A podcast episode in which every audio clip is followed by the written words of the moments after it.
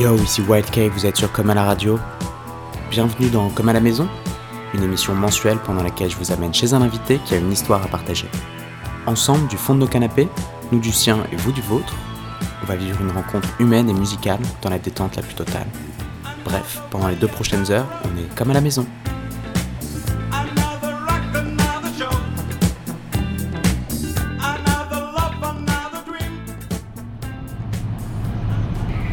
Mesdames, Messieurs, le TGV 6619 à destination de Lyon-Pardieu et Lyon-Perrange à partir. Prenez garde à la fermeture des portes. Attention au départ. Voilà, deuxième épisode de Comme à la maison. Et je viens d'arriver à Lyon où habite notre invité Folamour.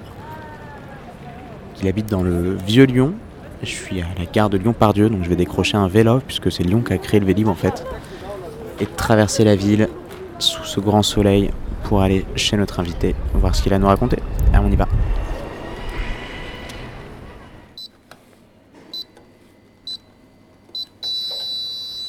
Donc c'est au deuxième étage.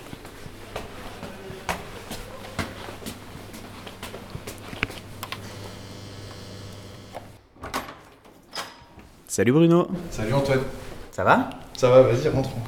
Bah merci de nous accueillir chez toi, c'est top. Ouais, c'est avec plaisir. Vas-y, on va se poser. Non, salon, j'ai fait du thé. Yes, Non, merci. Bah ouais, carrément. Tiens, je t'ai ramené une petite boîte de macarons. Merci bien. Et donc là, on est chez toi. Tu vis tout seul Je vis avec, euh, je vis avec un colocataire qui s'appelle Étienne, avec qui je gère un de mes labels. Et du coup, euh, c'est un peu notre, euh, c'est un peu notre base. C'est là où on fait tout, c'est là où on bosse, on bosse ensemble, on fait pas mal de choses. Il y a notre studio juste à côté. Yes. C'est là où on vit et on est là tout le temps. Et donc c'est ici qu'est né euh, ton premier label, Moonrise Ouais, Hill. Moonrise in Material, ouais, c'est euh, bah, c'est presque là en fait. C'est pas exactement là. C'est là qu'il a grandi, on va dire. Mais euh, il est né juste avant ça en fait. Il est né euh, quelques mois avant ça et c'est à travers ce projet qu'avec Étienne on s'est dit vas-y on habite ensemble. Y a, on a trop de choses à faire et à chaque fois qu'on bosse ensemble il y a, y a trop d'idées qui émergent et il faut qu'on soit beaucoup plus souvent ensemble. Donc euh, autant vivre ensemble et ce sera vachement mieux. Donc c'est né juste avant ça et l'appartement est venu juste après quoi. Quelques mois après peine. Ok. Et donc Moonrise euh, Hills Material qui a été euh, donc qui s'est lancé en 2015. C'est ça, exactement. Exactement. euh, du coup, c'est un label que j'ai monté donc avec Étienne, avec euh, Victor qui produit sous nom Café Crème et euh, Emeric qui produit sous nom Saint-Paul. Et euh, on a monté ce projet tous les quatre. Là, c'était un peu notre. euh, on, voulait, on voulait porter quelque chose ensemble, avoir quelque chose qui nous définisse, un peu un drapeau à porter, quoi, pour nous, un étendard. Et euh, on, manquait de ça. Du coup, on s'est dit, bah, on va le faire nous-mêmes, quoi. Et, euh, c'est comme ça que c'est venu. Et là, on en est à, deux ans plus tard. On est à la septième sortie, je crois. Il y a déjà les deux ou trois prochaines qui sont là. Euh, on est super content de tout ce qui s'est passé jusqu'à présent. C'est trop cool, quoi. Donc, on est pressé de voir la suite. Et donc, euh, donc ça c'est MHM. On a, on a attaqué directement sur, euh, sur ce premier label. Avant euh, de, de continuer à parler plus en détail du deuxième FHUO, est-ce que tu peux rapidement te resituer Ouais, bien sûr. Je viens de, bah, je viens de Lyon. J'ai pas mal, pas mal déménagé avant, mais depuis que je suis, depuis que je me suis trouvé un endroit où rester, c'est Lyon.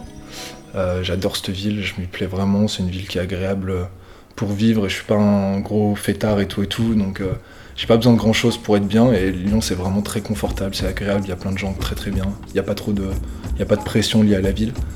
Euh, c'est très cool. C'est assez inspirant. Il y a pas mal d'endroits très très très cool. J'habite dans le vieux Lyon, qui est le, quartier, le quartier un peu touristique, mais aussi le vieux quartier de Lyon. Donc du coup, c'est très cool. Tu te promènes, tu vas dans n'importe quel sens, tu tombes que sur des bâtiments superbes, des rues super, et partout où tu vas, tu as forcément des images dans la tête. Donc euh, du coup, euh, ça c'est très très cool.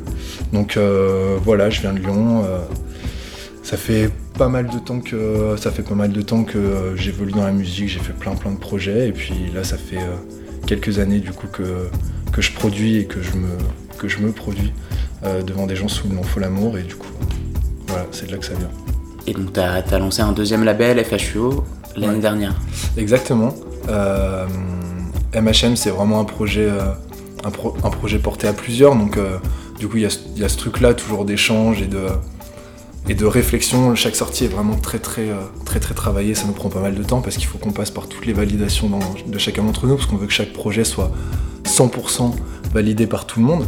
Donc euh, on fait pas du 90-95%, on fait vraiment du 100%. Donc des fois ça peut nous prendre vraiment des mois à faire, euh, notamment sur certaines sorties dont on reparlera sûrement après. Mais euh, il y, a eu- des moments, euh, y a eu des moments assez, cool qui nous ont menés finalement aux sorties qu'on a eues.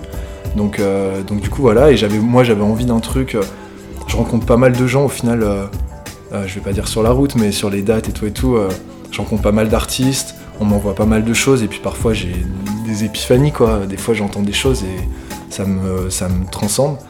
Et des mecs qui sont pas connus et puis euh, que j'ai vraiment envie de soutenir et que je peux pas le faire sous Moonrise parce que c'est un processus qui est très très long et j'avais envie de quelque chose de plus instantané quoi. Genre euh, on m'envoie quelque chose je le trouve mortel j'ai envie de bosser avec l'artiste c'est fait on n'en parle même plus quoi. Genre euh, il m'envoie des choses on travaille ensemble.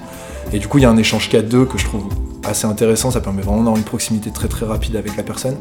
Et puis ça me permet d'échanger sur ce que la personne veut et tout et tout. Donc au final c'est assez marrant parce qu'il y a vraiment cette famille euh, Moonrising Material avec les gens avec qui j'ai monté, les gens qui nous qu'on a autour de nous, qui nous entourent. Et il y a aussi une autre famille qui est en train de se créer autour de FHUO, euh, du coup qui me lie plus moi avec ces personnes-là. Et du coup je trouve ça vraiment cool. C'était vraiment cette volonté de, encore une fois, d'indépendance et puis surtout d'avoir euh, quelque chose de plus instantané, plus spontané quoi. On m'envoie quelque chose, c'est mortel et c'est ce qui s'est passé enfin jusqu'à présent. Et là toutes les prochaines sorties, c'est que des gens que j'ai rencontrés au final, au fur et à mesure du temps sur des, sur des projets et, euh, ou sur des dates et où je me suis dit je, je peux pas même pas travailler avec cette personne quoi. Et, euh, et j'ai envie surtout de voir cette personne évoluer j'ai envie d'avoir ma part là-dedans quoi. J'ai envie de l'aider à aller plus loin même si même si encore une fois c'est à, à mon niveau mais j'ai envie de pouvoir faire ce que je peux pour que cette personne là puisse offrir aux gens ce qu'ils ont à offrir.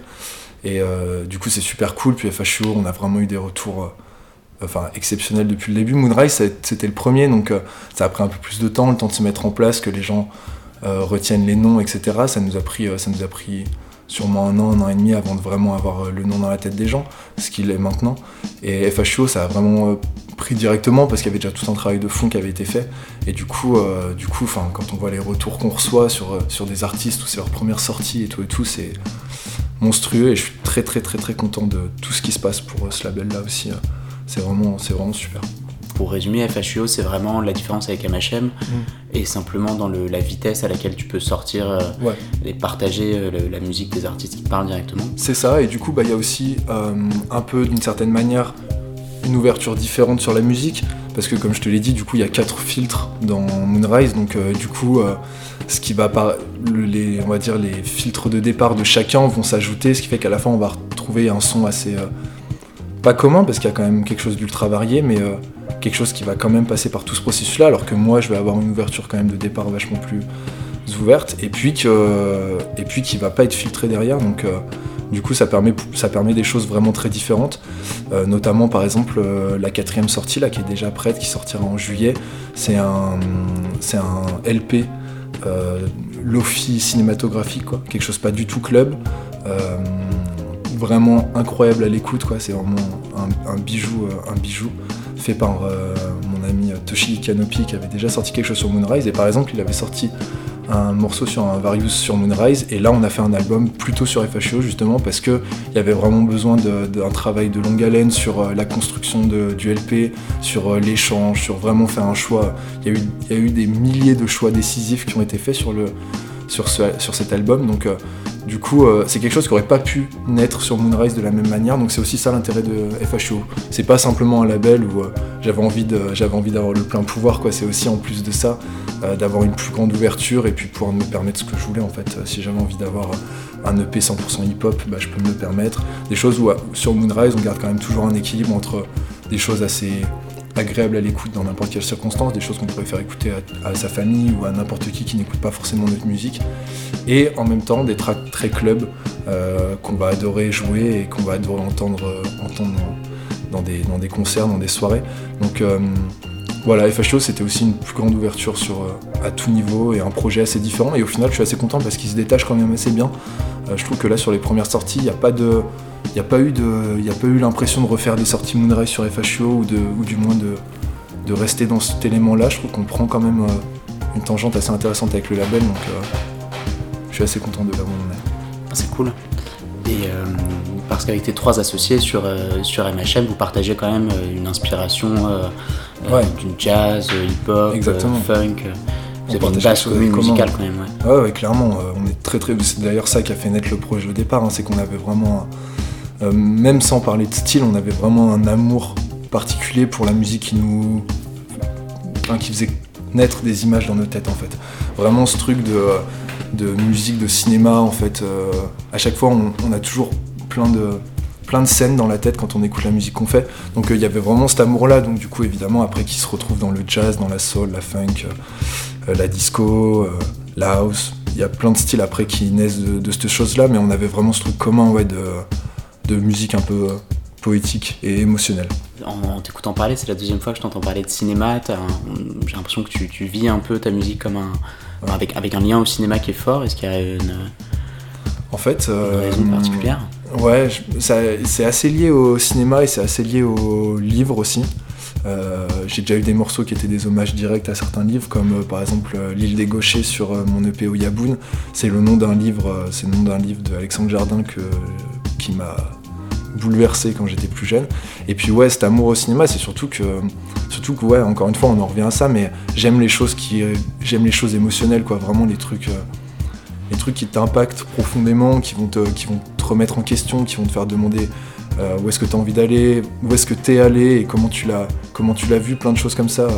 Et du coup, bah, le cinéma pour moi c'est un des arts suprêmes là-dedans.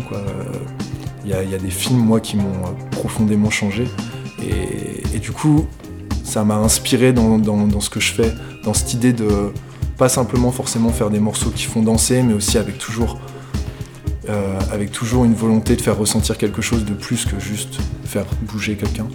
Et même si c'est aussi un sentiment, hein, on l'a- il y a certains morceaux qui sont vraiment faits dans cet objectif-là, mais euh, d'aller un peu plus loin que ça parfois, et le cinéma pour moi c'est l'exemple parfait de, de ce truc-là qui peut refaire sentir à n'importe qui. Quoi. Il y a vraiment un truc, comme la musique, c'est parmi les, les seuls arts qui permettent vraiment de toucher n'importe qui. Après ça va être d'autres choses, ça va être différentes choses qui vont toucher euh, différentes personnes, mais c'est les arts euh, universels, on va dire, pour moi.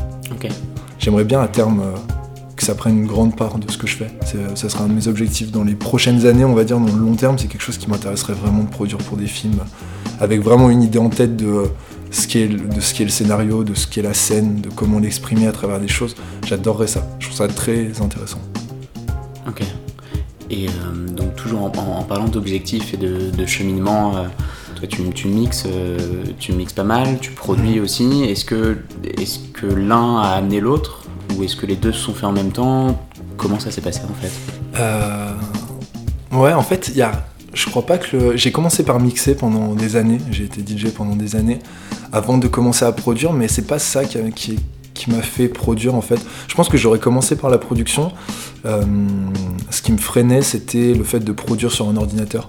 Je viens à la base, euh, j'avais un groupe de rock quand j'étais plus jeune. J'ai toujours été sur des choses beaucoup plus acoustiques. Même la musique que j'écoute encore maintenant, hein, c'est j'écoute, euh, j'écoute beaucoup, beaucoup. C'est une grosse part de ce que j'écoute, la musique acoustique brute avec.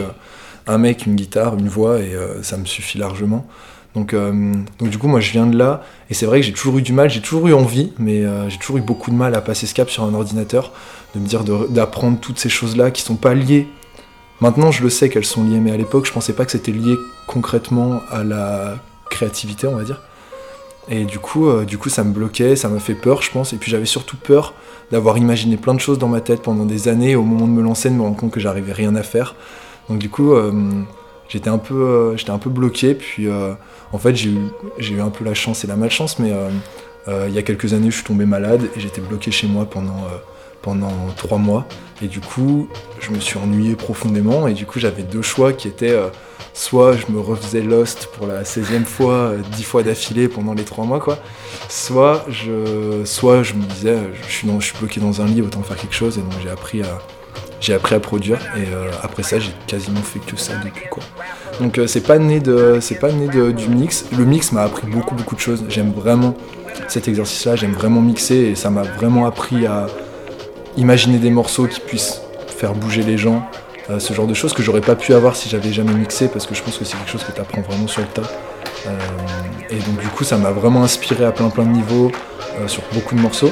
Mais je crois pas que ça vienne directement de là. Je pense que j'avais, si j'avais vraiment eu la capacité d'être directement très très bon sur un ordinateur et de pas avoir cette peur là, j'aurais peut-être commencé même par ça. mais c'est pas arrivé. Mais euh, du coup, euh, du coup, les deux sont liés d'une certaine façon, mais ça m'a pas, il n'y a pas eu un ordre euh, euh, de succession là, entre les. Ok.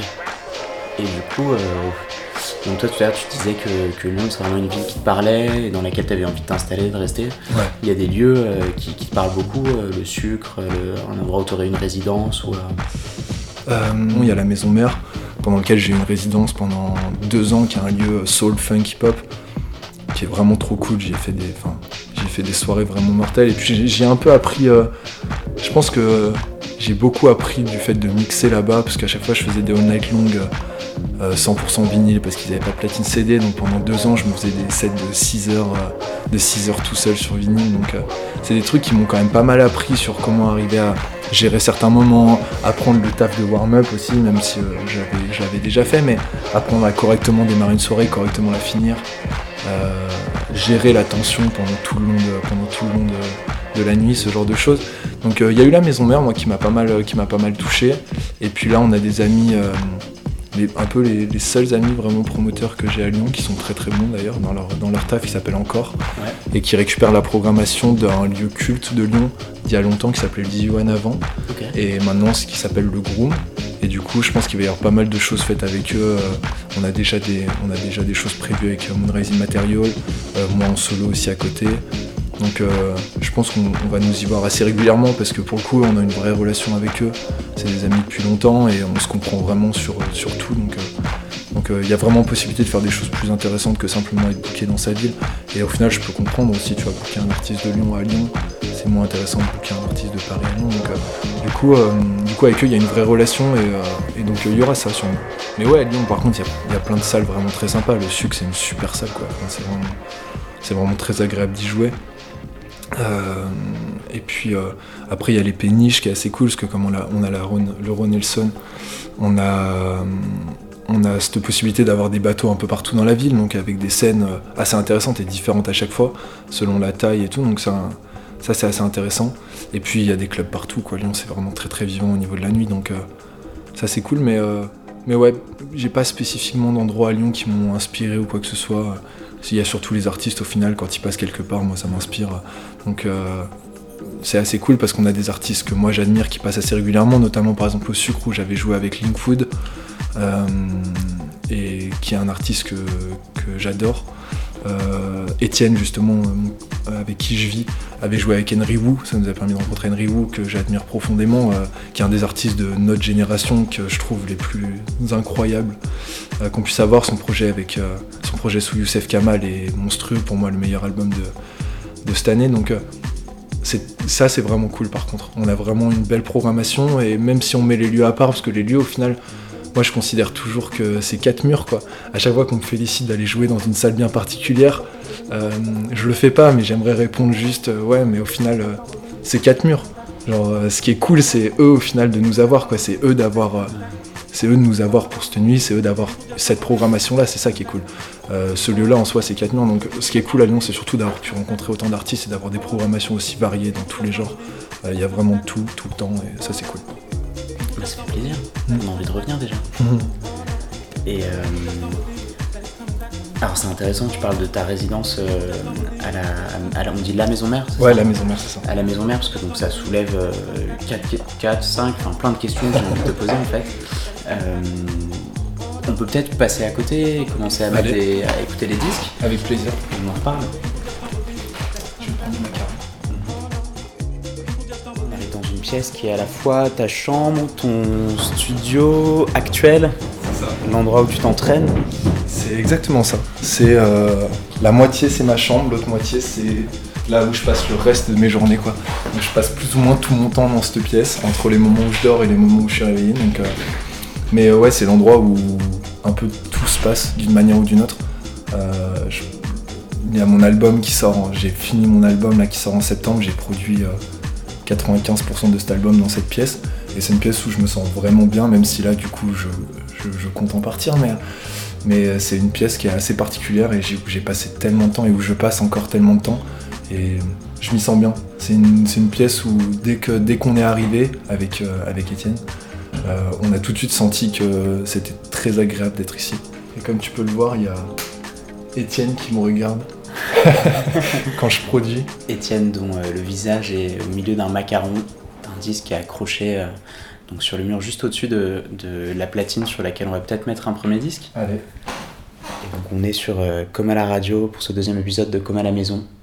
Et on est vraiment comme à la maison avec Folamour, puisqu'on est chez Folamour.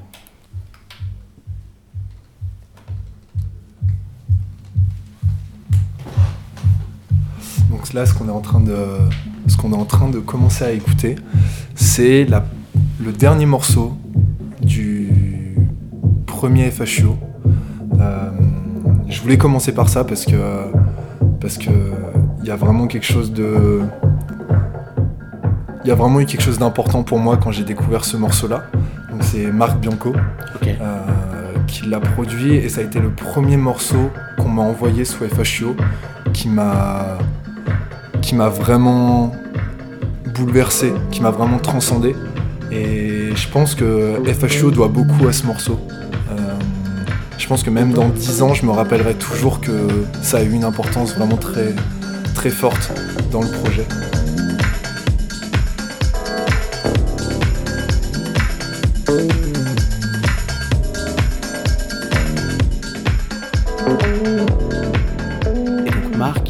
Connaissais avant qu'il t'envoie ce morceau, ou est-ce que vous vous êtes rencontrés grâce à ce morceau? Ouais, ouais, je le connaissais, euh, je le connaissais avant. On a une relation assez particulière parce que euh, il avait d'autres projets musicaux pour lesquels je le connaissais avant.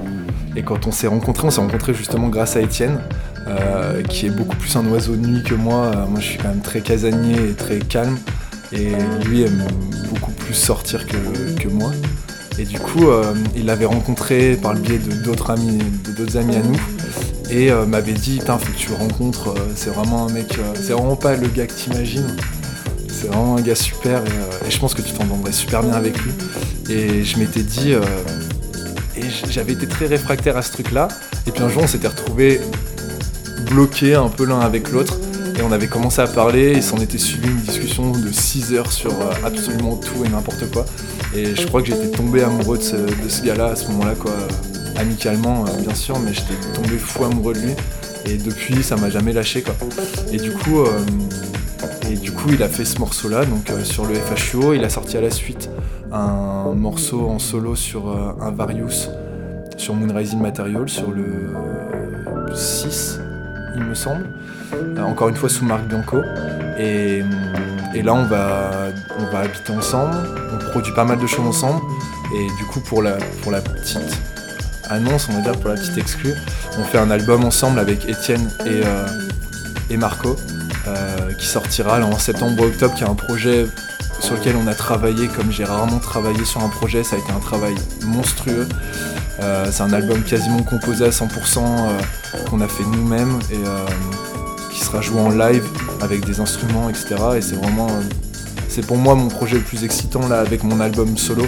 C'est les deux choses que j'attends depuis très très longtemps, donc euh, je suis très très pressé de partager ça avec, euh, avec les gens et je suis très content de le faire avec lui parce que c'est un pianiste euh, incroyable.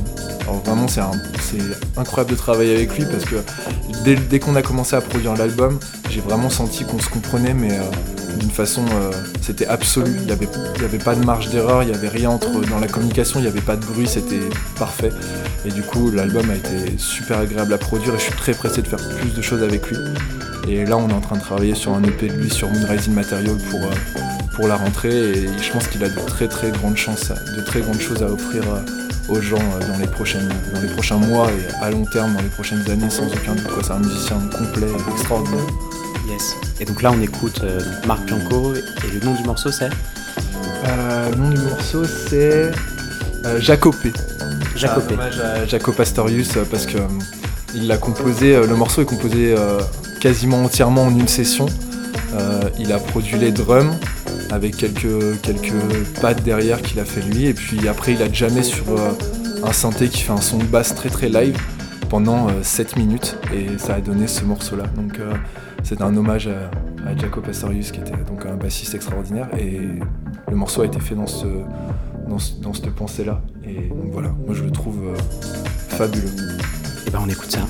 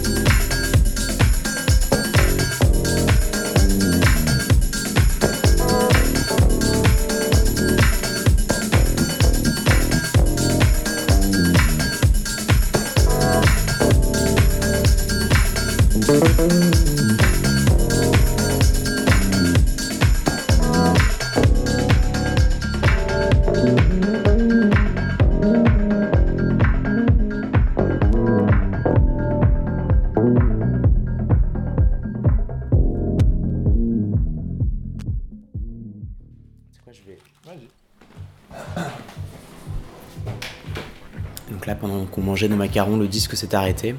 T'en as choisi un deuxième. Ouais, exactement.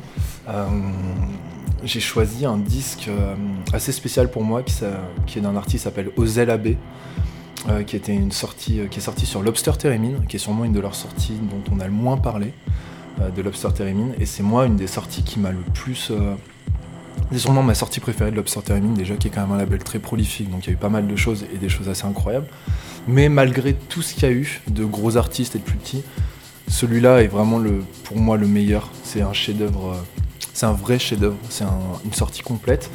Et, hum, et par rapport à ce qu'on disait tout à l'heure, par rapport au cinéma et à tout ce truc de ressentir des choses et d'avoir des images dans la tête qui naissent, moi, ce- ce- cette sortie-là, particulièrement, notamment ce morceau, c'est quelque chose que euh, j'y repense des fois en lisant certaines choses. Ça me renvoie à cette chose-là.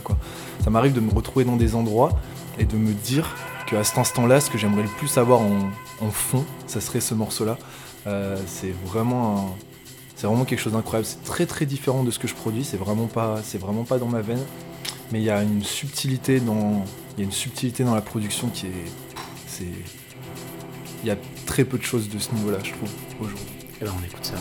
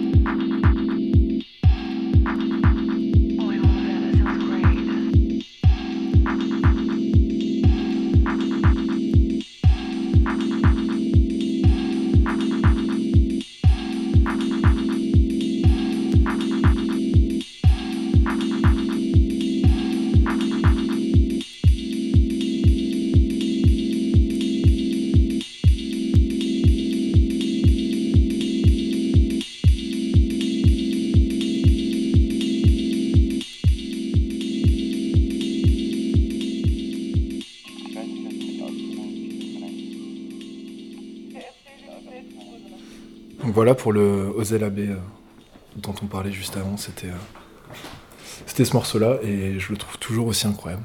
Ah, Ça faisait un moment beau. que je l'avais pas écouté et je le trouve toujours aussi euh, fantastique. Ouais, on comprend tout de suite euh, l'association avec le cinéma. C'est très simple en écoutant ce morceau d'imaginer euh, Ouais. quelque part dans, un- dans une situation. quoi. Ouais, il y a vraiment ce truc-là. Qu'est-ce qu'on se met après ça? Et ben, on va se mettre Shadé. Qui, je pense, est l'influence la plus partagée. euh, qui est sûrement l'influence la plus partagée par les, euh, par les producteurs de house euh, actuellement. Sûrement une des artistes les plus samplés de l'histoire aussi. Mais c'est l'évidence. Allez. Et donc justement, ça tombe bien qu'on parle de, sampling. Toi, t'as une, on sent dans tes productions beaucoup de beaucoup de sampling. C'est euh, quelque chose qui t'est venu euh, qui t'est venu comme ça. Est-ce que euh, c'était un, moyen, une envie? Comment tu t'es retrouvé en fait à sampler des morceaux? Je sais même pas par où vraiment ça a commencé. Je sais pas ce qui je sais pas ce qui m'a guidé vers le sampling plutôt que la production brute. Mais ouais, c'est venu naturellement parce que j'écoute beaucoup beaucoup de musique qui sont vraiment très très in- intéressantes à écouter et, je crois qu'il y a plein de choses où je me disais il y a vraiment quelque chose de différent à faire avec, avec ça, avec cette matière première là. J'ai toujours écouté beaucoup beaucoup de, de jazz, euh, de musique acoustique comme on disait tout à l'heure, et euh, de disco, de funk, et des choses qui sont vraiment des pièces de musique euh, majeures dès le départ, mais qui peuvent aussi donner naissance à quelque chose de différent à partir d'éléments qu'il peut y avoir dedans. Et du coup, euh, j'avais envie, envie de me tenter cette expérience-là. Et du coup, c'est venu comme ça. Et je pense que d'une autre manière, ça, vient aussi de la musique électronique que j'ai découvert en fait euh, quand j'étais quand j'étais gamin. Moi, la première musique que- électronique que j'ai écoutée, c'était toute la vague French Touch. euh, début des années 2000, fin des années 90 quoi. Donc euh, moi c'est ça qui m'a le plus euh, bercé avant même que je sache ce qu'était la house et tout et tout, je connaissais ça. Donc du coup, euh, et tout ça c'est basé sur le sampling. Et je pense que ça a beaucoup influencé ma manière de voir la musique électronique en fait. Quelque chose de très vivant, de très émotionnel. et je pense que ça vient de là. Ça vient de, ça vient de toute cette vague-là de, producteurs qu'il y avait, que ce soit français même. Je parlais de French Touch, mais même à, un niveau international, hein, tout ce qui était Armand Van Helden, euh, tout ce qui est la vague Defected, tous ces labels-là, c'était vraiment ce qui, me- ce portait quand j'avais déjà 12 ou 13 ans, alors même que je savais rien de ce qui existait en termes de musique électronique, que j'avais aucune culture là-dedans. Mais je savais déjà que j'adorais ça.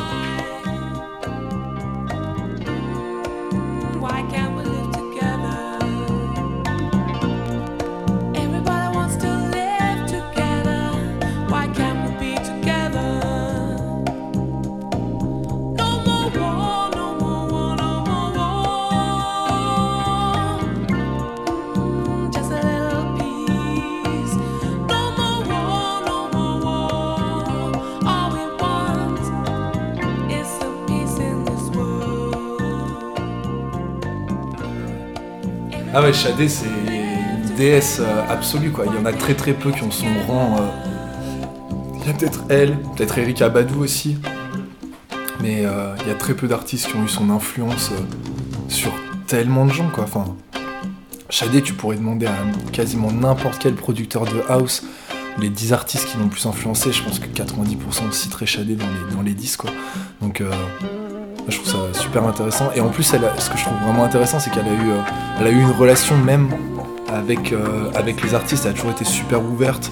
Et il y, a des- il y a des versions de certains de ses morceaux avec de l'acide dedans, des choses comme ça. Et du coup, c'est encore plus intéressant.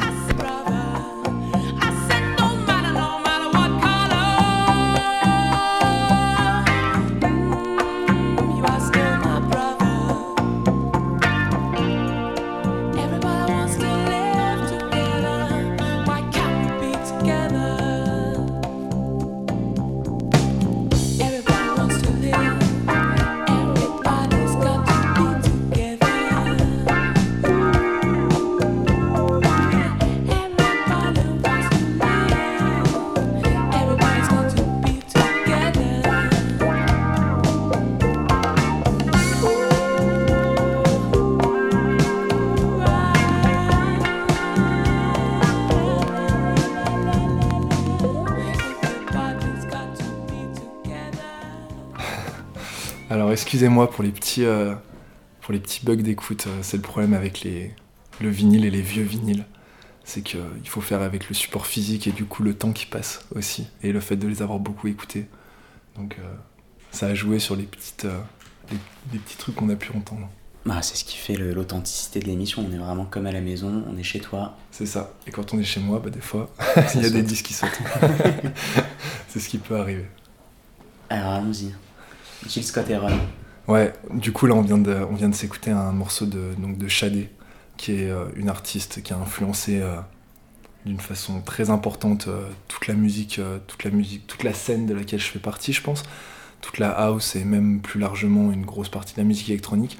Et, hum, et là je voulais me recentrer un peu plus, du coup, et je voulais partager ça sur quelque chose qui moi m'a touché plus personnellement. Et je pense que je pense qu'il y a d'autres artistes qui sont sûrement touchés, mais je pense qu'on a tous été touchés d'une manière très très différente par cet artiste-là.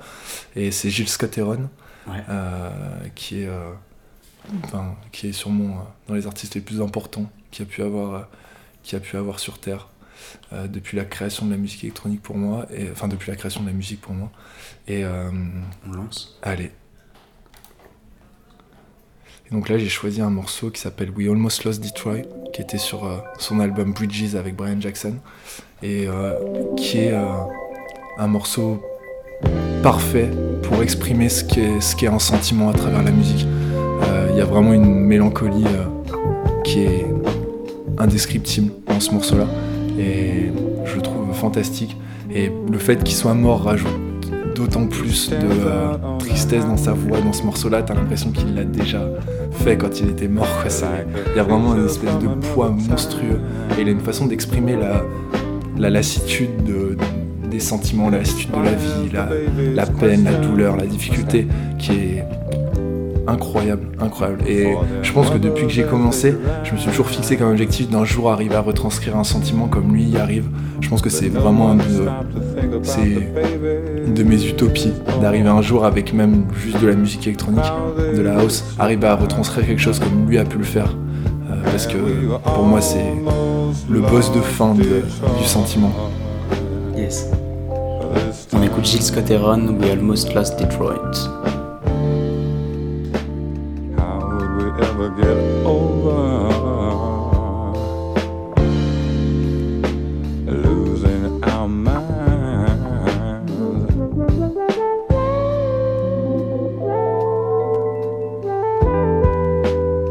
Just 30 miles from Detroit stands a giant power station. Each night as the city sleeps. A seconds from annihilation. But no one stopped to think about the people. Or how they would survive. And we've almost lost Detroit this time. How would we ever get over? Over losing our mind.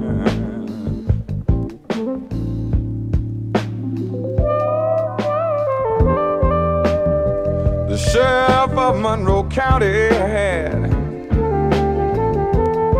sure enough disasters on his mind.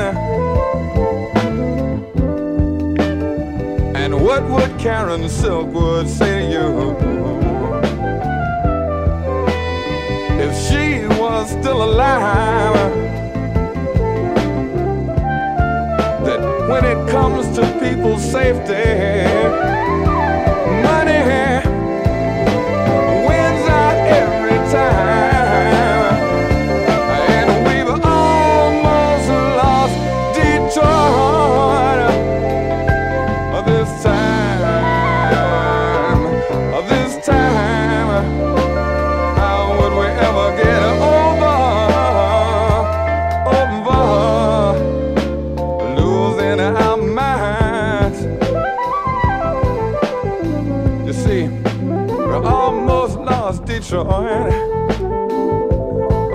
time.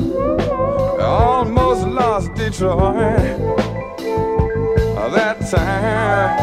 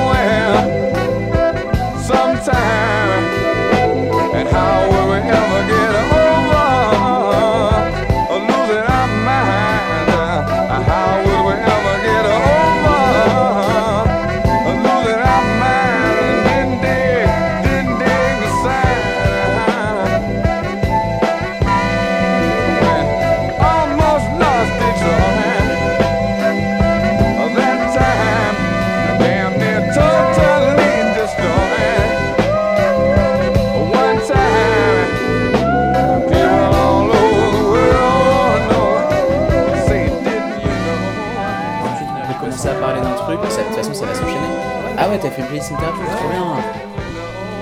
Ouais, ouais, je me suis dit plutôt qu'on se joue à l'arrache et tout, que ce soit casse-couille, autant que ce soit. Ouais, t'as carrément. Donc là, on arrive à la fin du morceau et t'as préparé une playlist. euh, et donc le, le- le prochain morceau, celui qui va suivre, c'est Farwa Sanders, You've Gotta Have Freedom.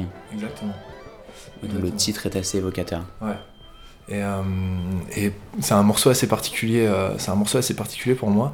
Tout à l'heure, on parlait de, on parlait du fait que j'avais une résidence euh, du coup dans un club à Lyon. Et moi, les résidences, c'est quelque chose que j'ai toujours trouvé très intéressant pour euh, expérimenter.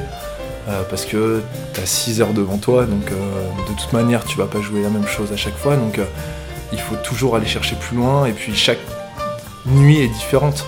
T'as pas les mêmes gens avec qui tu partages. Toi-même, t'es pas toujours dans, le, même mood. Donc, du coup, tu as envie de partager des choses assez différentes en fonction des, moments. Et ça, c'est le genre de morceau que je, que je joue pas très souvent, mais par moment, il y a des nuits où tu sens que les gens vont être capables de comprendre pourquoi tu joues ça. Et, euh, et que ça va pas juste être euh, un morceau de jazz ou de free jazz complètement barjot au milieu du set en mode ah, putain il est, il est trop cool, il a joué un truc qui a aucun sens. Non, tu vois, il y a plus que ça. Et c'est un morceau qui est très délicat parce que, euh, parce que tu peux pas le jouer à n'importe quelle soirée. C'est vraiment un morceau qui est, qui est, subtil et, et qui a pas, a pas ce truc, il y a pas de kick et tout. Donc, euh, du coup, il faut vraiment bien savoir si tu peux le jouer, mais quand tu le joues et que c'est le bon moment, t'arrives à une espèce d'épiphanie pour euh, les gens qui ont vraiment suivi tout ce que t'as fait pendant les heures d'avant et même toi.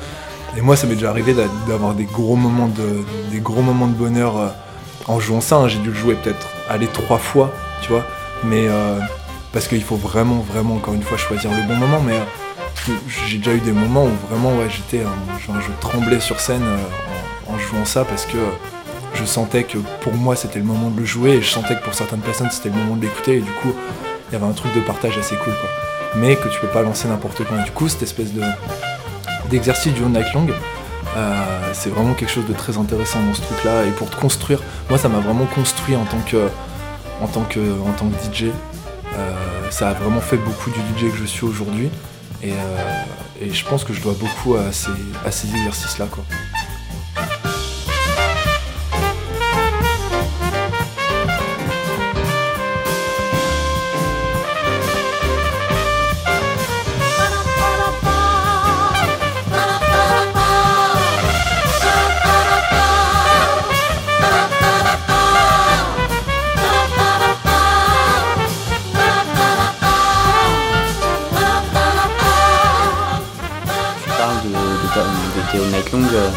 Passé, il plus euh, d'en faire aujourd'hui Ça m'arrive encore.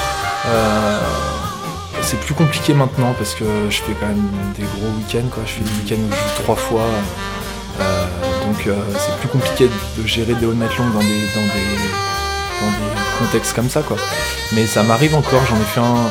là, le dernier que j'ai fait, c'était à New York avec un ami à moi. On était en back-to-back avec un ami new-yorkais qui s'appelle Ryan d'ailleurs, que je salue parce que je suis sûr qu'il l'écoutera. Hi Ryan. Euh, c'est mon American Boy à moi. Et, euh, du coup, euh, on s'est retrouvé dans un club super cool qui s'appelle le House of Yes à New York, qui est un club très très libre. Il y, a des- spectacles avant avec des gens qui se mettent nus et qui font des, choses fantastiques. Et il y a vraiment une ambiance très particulière. Et on s'est retrouvé à faire un all night long de 6 heures ou de 7 heures euh, dans ce contexte-là. Et c'était et c'était typiquement ce genre de soirée où euh, bah, il y a plein de moments où les gens ont l'air d'être un peu en transition quand ils sont devant toi. Et puis il y a des moments où d'un seul coup, bah, tu joues le morceau que, qui touche les gens, même s'ils le connaissent pas, et qui touche toi, et il y a un truc qui se passe. Et sur les 6 heures, il y a eu plein de moments comme ça où il y a vraiment eu des trucs de partage assez, euh, assez beaux. Et euh, donc du coup, non, ouais, les night long, j'en fais quand même beaucoup moins parce que, ouais, sinon je me fais des week-ends, ça m'est déjà arrivé, hein, ça m'est déjà arrivé de faire des week-ends où je mixais à 15 heures, quoi, mais euh, j'ai du mal à gérer, euh, de, de gérer 6 mois de date d'affilée avec des week-ends où je mixe 15 heures, donc euh, je dois le reconnaître. Donc euh, j'en fais moins, mais euh, j'aime toujours ça. Quand c'est vraiment le bon contexte, maintenant je les choisis un peu all night long aussi. Euh, j'en fais pas toujours et on m'en propose pas non plus souvent, mais quand on me les propose, je regarde vraiment où est-ce que ça va être, euh, quel est le contexte, euh, et qu'est-ce qui peut se passer à ce moment-là. Et si vraiment il y a les choses qui, qui se synchronisent, bah je suis carrément chaud. Je suis carrément chaud. Ça fait toujours des belles soirées. C'est bon à savoir.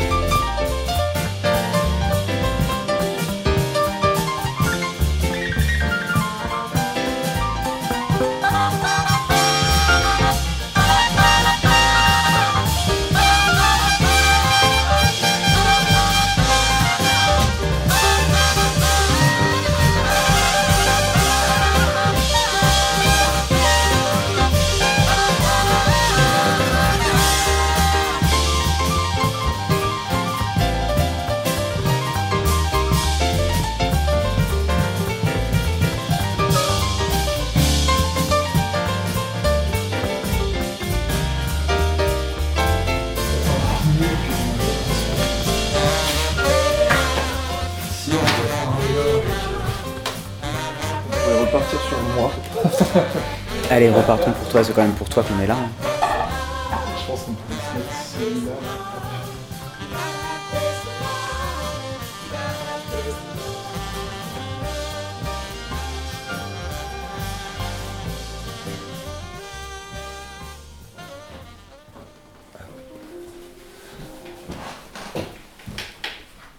Donc là, on a basculé sur. euh, Donc on était en train d'écouter euh, Far West Sanders. Et euh, là, on bascule sur euh, la... ma sortie. La sortie qui a été la plus importante pour moi jusqu'à présent. Euh, c'est sûrement ma sortie la plus complète à ce jour. Et, peut-être le projet dont je suis le plus fier. Donc, donc ouais, je trouvais ça intéressant de partager, de partager ce- celui-là particulièrement. C'est le premier EP que j'ai fait sur, sur Moonrising Material. C'est un EP que je travaillais déjà quand on a commencé, quand créé le label. Et tout à l'heure, on parlait justement du fait d'échanger, d'avoir des filtres compliqués et parfois d'avoir eu des sorties qui prenaient du temps. Et euh, cet EP-là m'a pris beaucoup de temps euh, et est passé par beaucoup de filtres. Il y a eu des moments très compliqués, euh, même, au niveau, euh, même au niveau personnel. Il y a des sorties qui se font très très vite où tu échanges juste avec le label te contacte. T'adores le label, donc t'acceptes. Et puis tu lui envoies des choses, il te valide des choses, t'es assez d'accord avec ce qu'il te propose. C'est parti. Et puis la sortie est validée. Celle-là était assez différente pour moi parce que c'était nous qui validions, donc c'était des gens de qui j'étais proche. Et je savais qu'ils me feraient pas de cadeau parce que parce qu'on avait dit qu'on se ferait pas de cadeau sur Moonrising. Euh, que même si c'était l'un d'entre nous, bah, on serait euh, on serait dur s'il fallait l'être. Et on l'a été.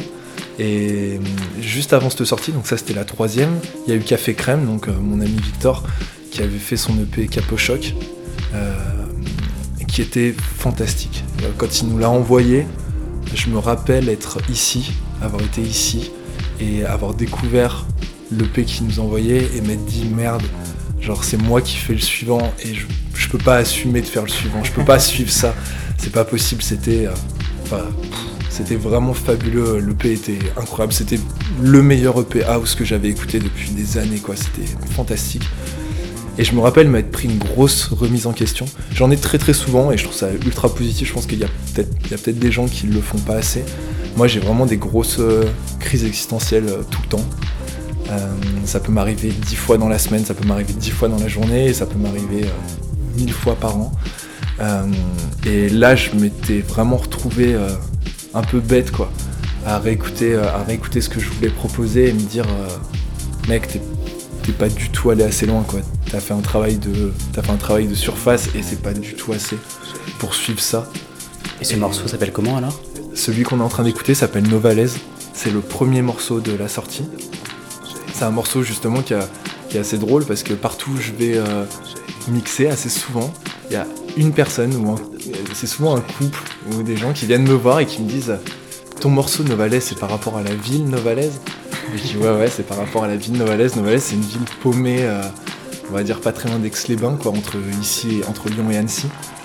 Et, euh, je m'étais retrouvé là-bas, euh, je m'étais retrouvé là-bas un jour avec un, avec un très bon ami. Et on, on avait vécu un moment très particulier. euh, on avait vécu un moment très particulier qui m'avait pas mal euh, remué. Et ce morceau-là, c'était un hommage à ce, à ce moment-là. Et du coup, euh, et du coup, c'est assez marrant parce qu'on m'en parle tout le temps et c'est toujours des gens qui sont allés là-bas un jour en vacances et qui m'en parlent. Il y a des commentaires sur la vidéo YouTube, des mecs qui disent Attends, Novalaise, vraiment quoi? Et t'as les gens qui commentent Ouais, ouais, je crois que ouais, je lui ai parlé. euh, C'est bien par rapport à ça. Et du coup, c'est assez marrant. Et donc, euh, c'est le, le premier morceau de cette EP là. Donc, j'ai eu, eu, on va dire, deux mois assez compliqués après, avant la validation de cette EP là. Il n'avait pas du tout cette forme là avant d'être euh, avant d'être confirmé. En fait, ce qui s'est passé, c'est qu'on avait un EP euh, complet de moi, donc avec quatre morceaux. Il y en avait trois qui ont fini sur la sortie et un qui n'y était pas. Et euh, on s'est retrouvé dans mon salon justement avec tous les autres de l'équipe à se faire une écoute globale. Et arrive le troisième morceau. Et je vois, je lis sur les visages que malgré qu'ils le savaient, hein, mais euh, qu'ils les avaient déjà écoutés et tout, on se rend compte que il n'y a pas de sentiment qui passe quand on ressent rien et c'est juste un morceau quoi. Du coup, euh, du coup, on commence à en parler, puis Étienne me dit ouais, en, vrai, il faut que je te le dise, tu vois, genre je pense que c'est pas du tout, euh, c'est pas du tout adapté. La sortie est super et je pense que ce morceau-là est pas du tout au niveau pour être sur l'EP. Et à ce moment-là, je venais de finir un morceau le jour même que j'avais commencé le matin et que j'avais fini l'après-midi, qui était La pierre et le sabre, euh, sur un des Suprêmes Jubilees, parce que j'étais très gospel à l'époque. Et euh, je leur ai fait écouter, et le P était complet, en fait. C'était ça. C'était ce morceau-là qui manquait, et ça a été le morceau qui m'a qui a commencé à me faire tourner, on va dire. C'est le morceau où vraiment, je pense qu'il y a pas mal de gens qui se sont dit putain ouais, en fait ce mec-là, il y a peut-être quelque chose d'intéressant, euh, il y a peut-être quelque chose d'intéressant à attendre de lui quoi.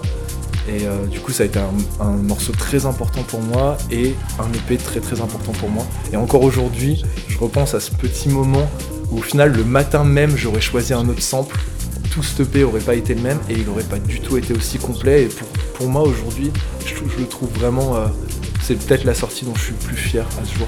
Vraiment, à chaque fois que je le réécoute, je me dis qu'il y a tout, il y a tout ce que j'ai envie de mettre dans un EP dedans.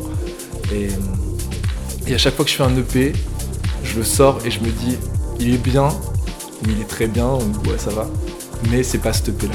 Genre, il est pas du tout aussi complexe ce EP là. Et c'est la chance qu'on a avec Moonrise Hill, et c'est aussi la chance que j'ai aussi de mon côté avec FHO, c'est que quand tu travailles avec un autre label, tu dois aussi faire avec ce que le label cherche. Et du coup, tu peux pas faire des EP parfaitement complets. Cet EP là, pour moi, c'est un album en 4 tracks. C'est vraiment ce que j'avais envie de faire. Et je peux pas me le permettre quand je bosse avec d'autres labels. Et c'est aussi pour ça que je cherche de plus en plus d'indépendance. Et je pense qu'il y a plein d'artistes qui sont comme ça. Parce que j'ai envie de pouvoir proposer des EP comme ça à chaque fois. Et je peux pas. Et du coup, euh, c'est un peu frustrant. Mais euh, celui-là m'a vraiment est vraiment important pour moi. Et du coup, c'est pour ça que j'avais choisi, j'avais choisi ce morceau-là. Donc on écoute la fin de Novalaise.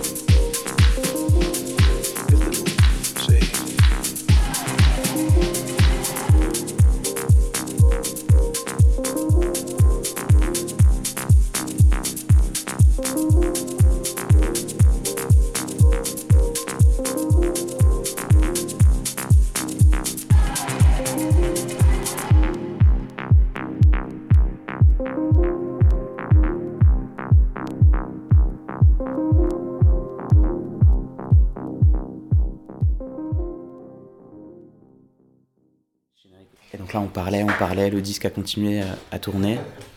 C'est ça. On était pris, euh, on était pris là-dedans. Euh, Qu'est-ce qu'on va s'écouter, tiens? On va s'écouter, voilà. Je, je serais très partant pour qu'on s'écoute ça.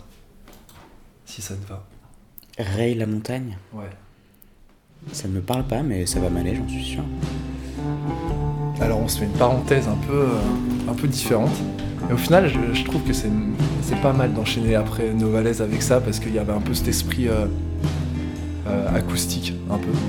Et donc là, Ray la montagne, c'est euh, je l'ai- choisi pour qu'on le partage parce que je pense que c'est une part de moi qui a peut-être peu de gens qui. Je sais pas si les gens l'ont vraiment senti à travers ce que je fais, mais j'aime beaucoup, j'aime beaucoup ce truc-là. J'aime beaucoup la musique acoustique brute, quoi. Juste un gars avec une guitare ou juste un gars avec un piano et juste un grain de voix incroyable, des paroles qui touchent et puis euh, vraiment la simplicité la plus absolue et vraiment un gros talent pour la mélodie. Et hum, Ray La Montagne pour moi est vraiment cet artiste-là, c'est un artiste canadien. Et je l'ai samplé d'ailleurs. J'ai samplé exactement celui qu'on est en train d'écouter, donc c'est une version live de Shelter euh, qu'il avait fait pour un concert pour la BBC à Londres.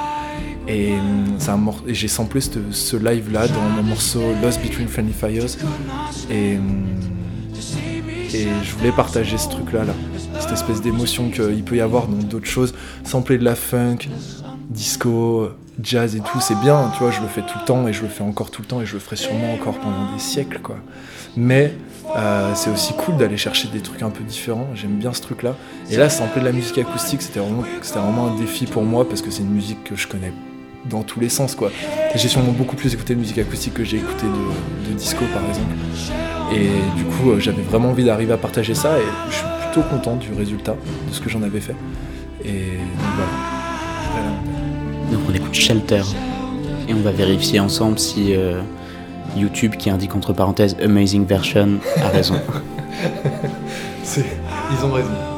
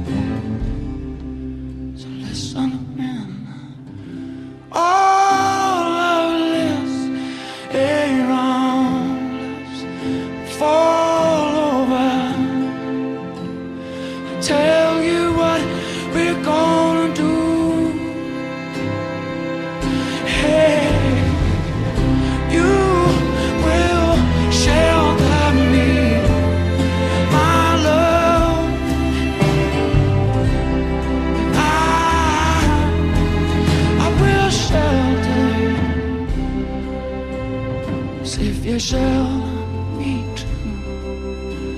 I will shelter you. I will shelter you.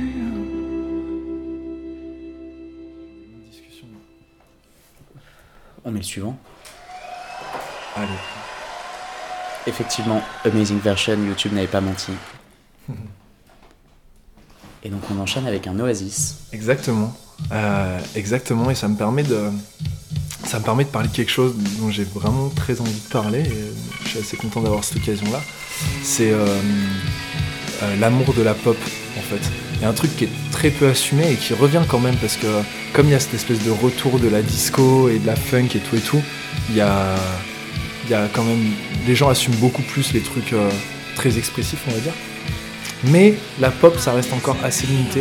Et euh, moi, je- pour ma part, en tout cas, la pop est, euh, la pop est une partie euh, fondamentale de ma musique. Je pense que la pop a plus de part dans ma musique que la house, sans aucun doute. Genre, il n'y a, a aucune question là-dedans.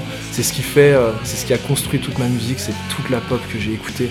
Et, et même les trucs, il y a plein de gens qui parlent de commercial et tout et tout, mais c'est que des termes pour pour ne pas assumer les choses, mais en fait, euh, si tu t'écoutes vraiment la musique et que tu t'en fous en fait de, ce qu'on met dessus et des mots qu'on met dessus, putain, il y a des trucs tellement fous qui se passent tout le temps, quoi. Moi, je me rappelle d'avoir passé mon adolescence à écouter euh, du Justin Timberlake et être euh, genre ébloui par chaque sortie, par, par, par ses albums, parce qu'à chaque fois, c'était des chefs-d'œuvre à tout niveau.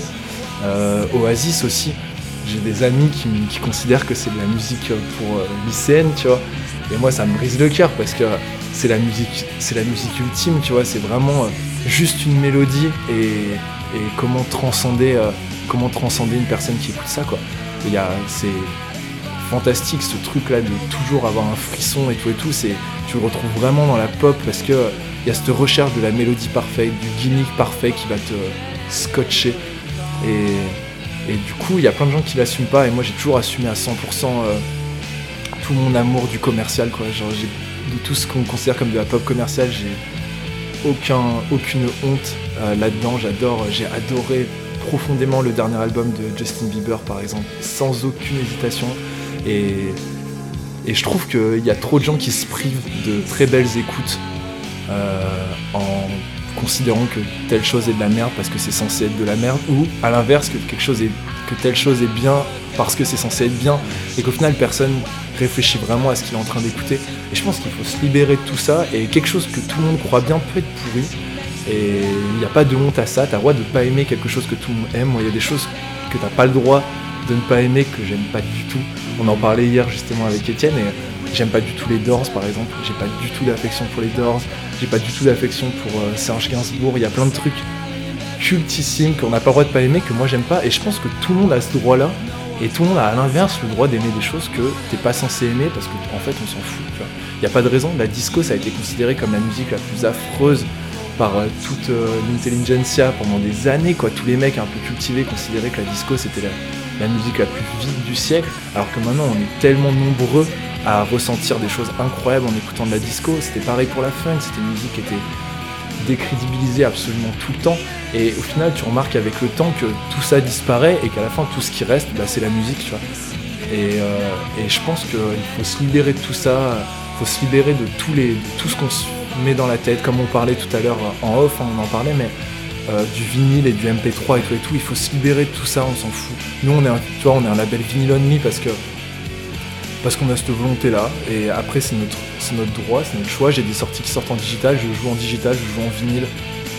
Tout le monde s'en fout. Dans 10 ans, personne se rappellera de si tu jouais sur vinyle ou de si tu jouais en digital et tout ce que les gens se rappelleront c'est putain est-ce que tu jouais de la bonne musique?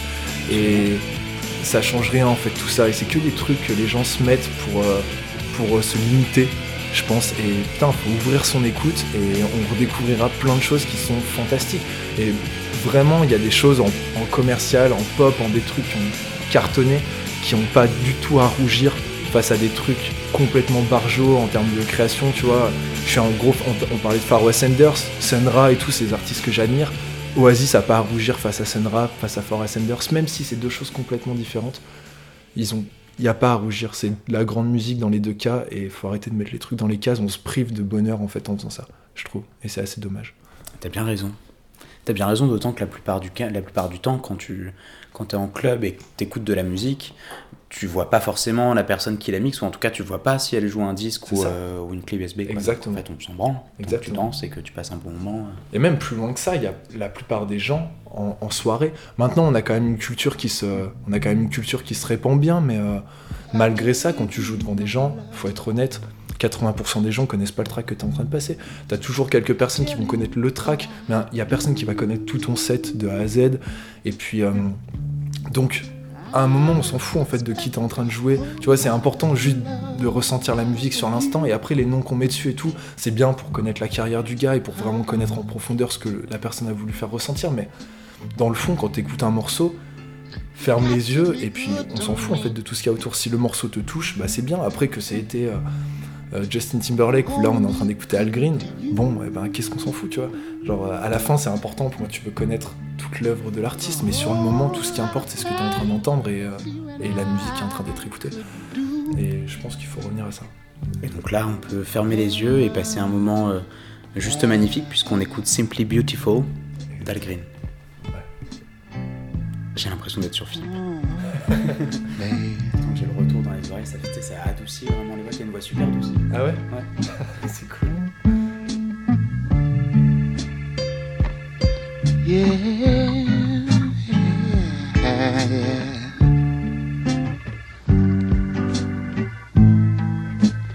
What about the way you love me? Uh, and the way you squeeze me? Yeah.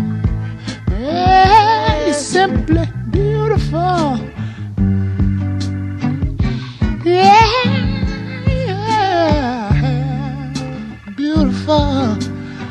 Yeah, when you get right down to it. Oh.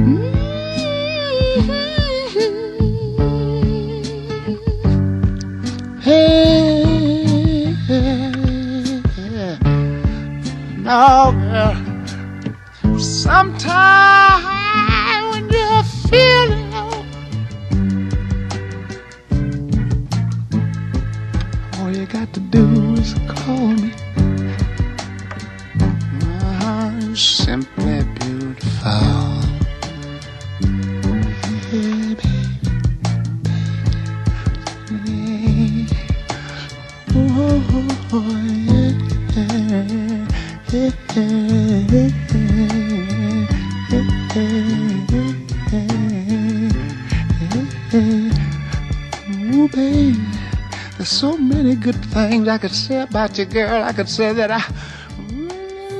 Là, je l'ai acheté chez Emile. Celui-là Ouais. Ah, trop cool. C'est le premier. euh, C'est le premier MHM, non? Ouais, c'est le tout premier machin. Et c'est quoi? Là, on va s'écouter, on va parler un peu de Étienne. Allez. Je pense qu'il sera très content. On aime bien parler euh, l'un de l'autre en interview.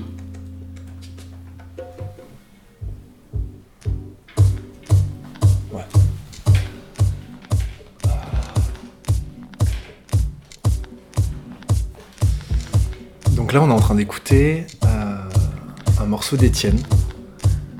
Ton colocataire et ami et associé. Exactement, c'est un peu tout. euh, c'est euh, c'est ma moitié depuis deux ans, quoi. Genre, euh, je vis. euh, je vis. euh, on vit l'un et l'autre par procuration nos vies respectives, c'est super étrange. Et, et j'avais vraiment envie de passer un morceau de lui parce que ça me permettait de, de parler de son.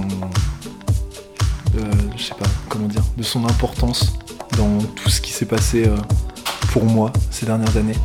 Euh, parce que il y a plein de gens qui, d'une façon générale, on parle assez peu des fils qu'il y a derrière, un peu de tout ce qui se passe derrière le fait de partager des morceaux en ligne, d'arriver à tourner, d'arriver à toucher les gens qui t'écoutent et qui, qui vont aimer ce que tu fais.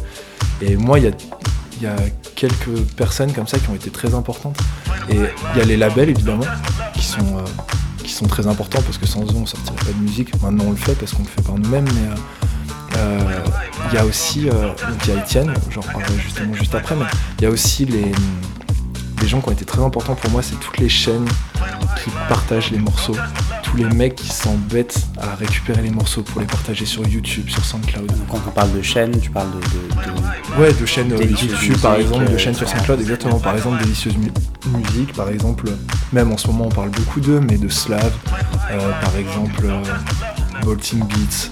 Toutes ces chaînes-là qui font ce travail extraordinaire de mettre en relation les artistes avec euh, les gens qui vont l'aimer, qui vont aimer leur musique. Et on n'en parle jamais. Moi, j'essaie de le faire au maximum euh, euh, parce que je sais que je leur dois beaucoup et que créer de la musique, ça, ça veut rien dire en fait s'il y a personne qui l'écoute. Et, et moi, c'est grâce à eux que ma musique a été écoutée. Et du coup, c'est vraiment très important. Et dans ce truc-là, de, des choses qui sont cachées, pour moi, dans ma musique, euh, il y a une personne qui a été très importante ces dernières années, c'est Étienne. Euh, parce que c'est lui qui m'a c'est lui qui m'a bougé en fait un peu. C'est lui qui m'a toujours poussé à aller plus loin. Et, euh, et à travers Moonrise, c'est lui qui m'a guidé un peu assez étrangement parce qu'on n'a pas. On n'a pas. Il n'y a pas de relation entre nous au niveau de qui guide l'autre ou quoi que ce soit, mais on s'est tous les deux dirigés et poussés l'un et l'autre pour aller toujours plus loin et de toujours, toujours, toujours un peu une espèce de. C'est pas une vraie compétition, c'est plutôt une espèce de truc de vouloir toujours donner le meilleur de nous et de toujours aller plus loin, plus loin, plus loin et de voir qui était capable d'aller encore plus loin euh, dans ce processus et dans la créativité. Et, euh, c'est lui qui m'a permis de sortir euh, des morceaux, des morceaux de moi que j'apprécie vraiment beaucoup et, je lui dois beaucoup là-dedans. Et du coup, c'était une occasion d'écouter un morceau de lui parce que parce qu'aujourd'hui, il tourne, il tourne pas encore assez par rapport à ce qu'il mériterait de tourner. Et, euh, et je pense que c'est qu'une question de temps. Et d'ici peu de temps, tous les gens comprendront à quel point euh, c'est vraiment un artiste incroyable. Et il a, il a des choses qui arrivent qui sont fantastiques. Et ça, c'était son premier. C'est son premier EP sur Moonrise Hill, c'était son deuxième EP. Et euh, on a beaucoup, beaucoup partagé dessus. Ça nous a pris. Ça a été un long processus comme le mien, quand on a vraiment voulu aller toujours plus loin et, vraiment faire des EP de, très grande qualité, sans se préoccuper de savoir si on était des jeunes artistes ou pas, en mettant tout ça de côté, en disant viens on fait un, EP comme ça faisait 10 ans qu'on faisait ça quoi, viens on se casse la tête et on, le fait. Et, euh, et ça c'est un de ces premiers morceaux qui m'ont qui m'ont fait me dire putain hein, genre ce gars là il est quand même euh, vraiment vraiment incroyable. Et donc ce morceau il s'appelle Ain't No Love Lost.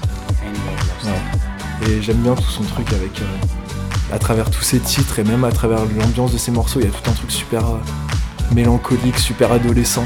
Et, euh, et j'aime vraiment ça. Et ce morceau-là, c'est un- c'est sûrement un de ses chefs-d'œuvre pour moi. Je le trouve magnifique.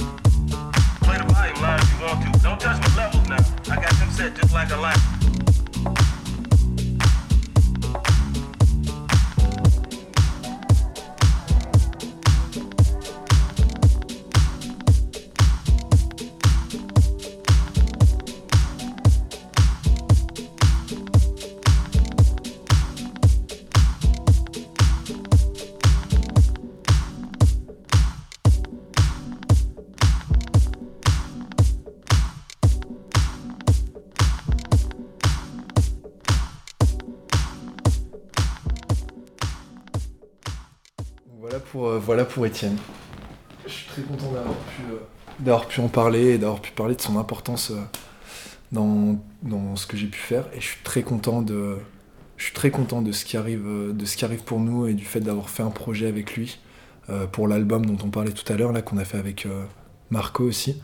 Et je suis très content de pousser un peu les choses avec lui et, et voilà. En plus, surtout quand on joue ensemble, c'est vraiment mortel. Et d'ailleurs, je passe un mot à tous les promoteurs. N'hésitez pas à nous booker à plusieurs, quoi. Genre, c'est un truc où je Plus on est de fous, plus on rit. et ouais, il y a vraiment ça. Nous, ça nous libère quand on est plusieurs. Il y a vraiment, euh, il y a vraiment un truc, euh, il y a vraiment un truc très différent qui se passe. Quand je suis tout seul, je m'éclate et, et c'est très bien. hein, c'est vraiment super. Mais quand on est plusieurs, il y a une liberté.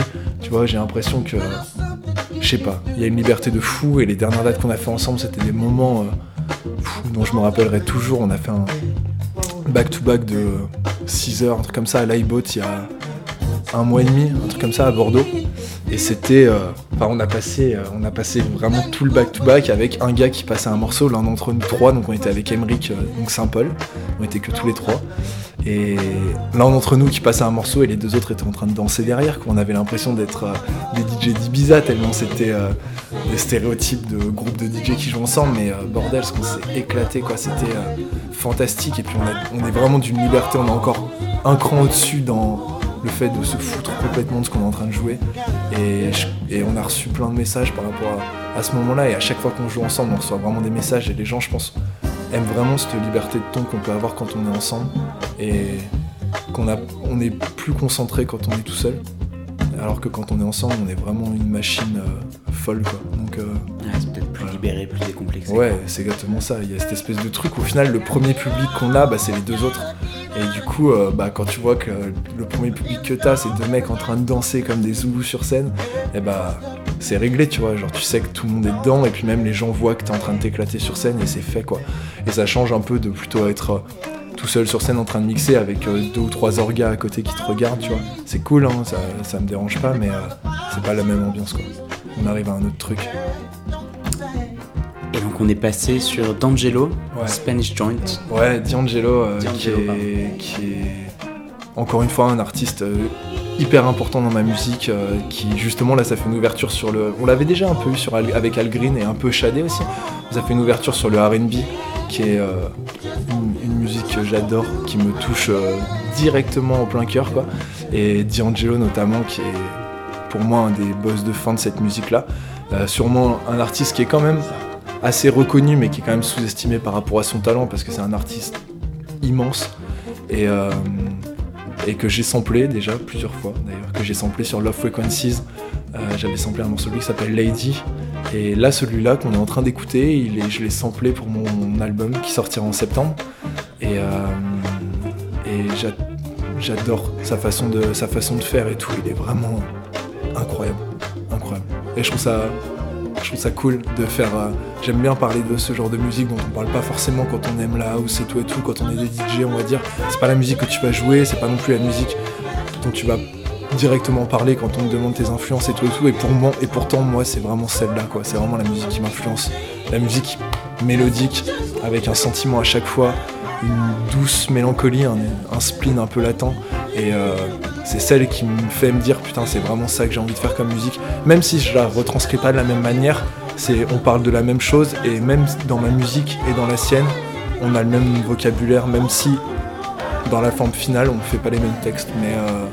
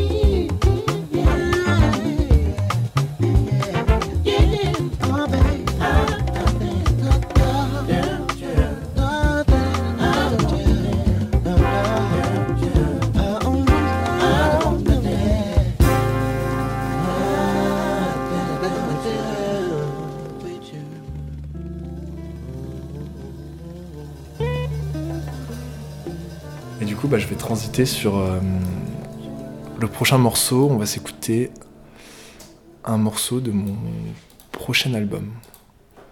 Allez, Alors.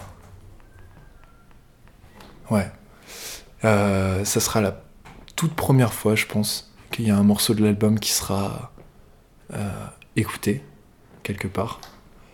Donc. euh,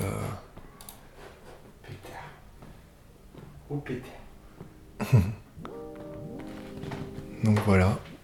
Et donc là, c'est le, on va s'écouter le dernier, le dernier morceau Jalove. de l'album ouais, qui s'appelle Jalove. Ah, il fallait pas le dire. Si, si, si, bien sûr. ah non, moi je suis. À partir du moment où je partage, je partage. Il n'y a pas de. Il y a pas de souci. Si j'avais pas eu envie d'en parler, j'en aurais pas parlé. Non, non, là, c'est, on peut en parler. Du coup, c'est le. Donc, ouais, c'est le morceau de fin de l'album. Euh, je, viens de finir de produire l'album. Là, euh, quand je te dis aujourd'hui, c'est vraiment. Juste avant que tu arrives. J'ai envoyé au mastering une heure avant que tu arrives, euh, donc voilà, ça a été un très long processus, ça a été très compliqué.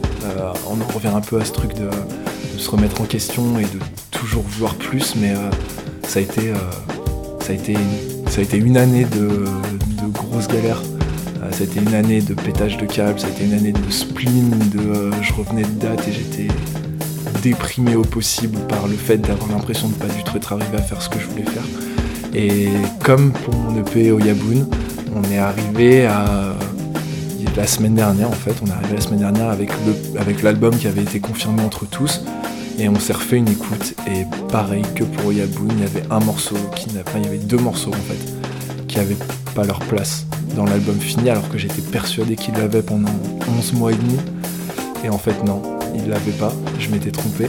Et cette fois c'est même pas euh, c'est même pas mes collègues vraiment qui l'ont fait remarquer, c'est ça s'est vu tout de suite en fait. À la dernière écoute, je me suis rendu compte, posé, à respirer sur les musiques, de me rendre compte que cela me m'emmenait pas dans l'histoire dans laquelle je voulais euh, aller. Et du coup, euh, ça a évolué. Et là l'album est fini. Et j'en suis extrêmement fier. Ça a été une, enfin là ça fait trois jours du coup qu'il est bouclé quasiment. Je l'ai juste envoyé tout à l'heure, mais pff, ça a été une grosse bouffée d'air frais d'enfin arriver à ça et surtout d'en être parfaitement content. Je suis vraiment très très content de cet album. Je suis extrêmement pressé de le partager avec les gens parce que parce que c'est vraiment un voyage complètement différent des voyages que j'ai pu proposer. C'est vraiment un truc euh, pour moi qui a été très très très important. Et, euh, C'est ton premier album? et c'est mon premier vrai album, ouais. C'est mon premier vrai album. J'en avais fait un avant, mais euh, qui avait été un peu. euh, ça avait été un peu particulier en fait. Il y avait qu'une moitié de morceaux qui avaient été pressés sur vinyle. Le label après finalement voulait presser la deuxième partie, mais c'était déjà trop bizarre. Donc on avait sorti le, LP en complet en digital, mais euh, bon, ça- ça avait pas été vraiment communiqué comme ça. Quoi. Je, le considère toujours comme mon premier album, mais je pense que celui-là sera communiqué un peu comme mon premier album parce que c'est le vrai premier album. C'est celui dans lequel il il y a le truc Tu sais comment il va s'appeler Il va s'appeler Umami. Ou même Ouais, qui est le. C'est un peu euh, étrange. En fait, j'ai une obsession pour euh, la culture euh, asiatique et japonaise notamment. On parlait tout à l'heure de films. Et on parlait tout à l'heure de films et j'ai une. Je suis extrêmement sensible aux animations japonaises. Je suis pas très. Je suis pas très manga et tout et tout, mais il y a des trucs qui me. Il y a des trucs qui m'ont touché et je m'en remettrai jamais, je pense. Euh, notamment évidemment des Miyazaki par exemple.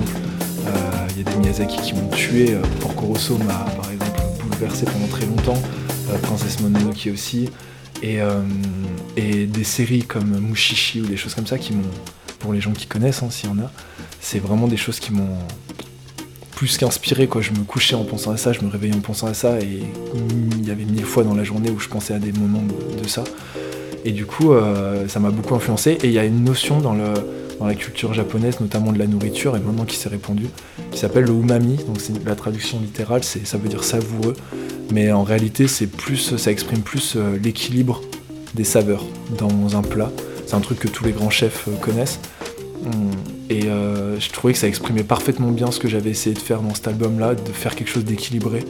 En fait, pas dans le sens, pas dans le sens prétentieux de la chose pour dire que c'était l'équilibre parfait des choses, même si c'est le, sens du mot, mais c'était plus pour dire que j'avais vraiment pendant très longtemps cherché la recette à chaque fois à, pousser un peu plus d'un côté, pousser un peu plus de l'autre, et ça a été un album extrêmement compliqué à produire parce que j'avais vraiment quelque chose de très précis en tête. Et, je crois que j'ai trouvé un peu cet équilibre-là là, dans la formule, dans la formule finale. Je trouve qu'il y a vraiment un équilibre parfait entre les choses qui t'emportent très loin, les choses très concrètes qui vont te faire avoir envie de bouger, avoir envie de sourire, de danser, euh, des choses plus tristes, de la, du hip-hop. Il y a vraiment de tout. Et du coup, je suis très très pressé de partager ça avec les gens parce que c'est vraiment une, vraiment une très grosse part de moi euh, en une fois quoi. C'est un peu, euh, c'est un peu la moitié du gâteau quoi. Donc on va voir ce qui va se passer. Yes. Et donc on est sur la fin de Jalove, le dernier morceau ton futur premier album Umami C'est ça. qui sort en septembre sur MHM. C'est qui sort en septembre sur mon Rising Material, exactement. Euh, encore une fois, pour avoir cette volonté d'indépendance et pour pouvoir faire le, le projet exactement comme je voulais. Et euh, on a pu le faire. Enfin, c'est fait.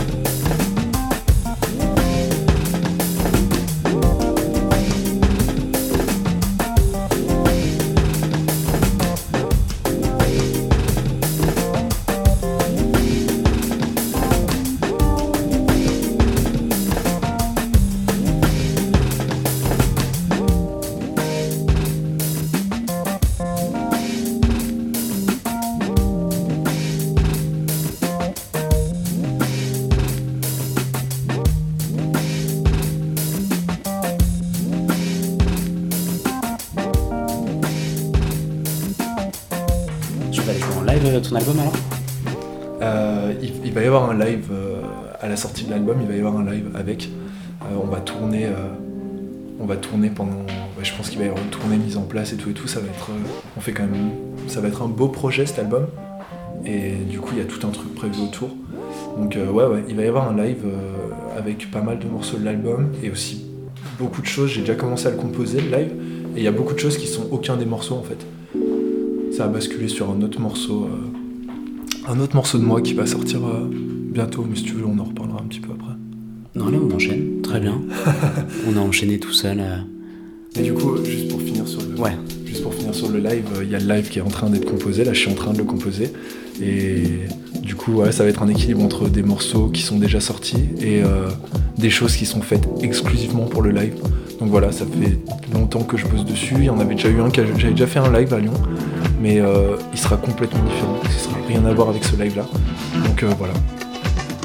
Et là, ce qu'on est en train d'écouter, on vient de basculer du coup sur le premier morceau de mon.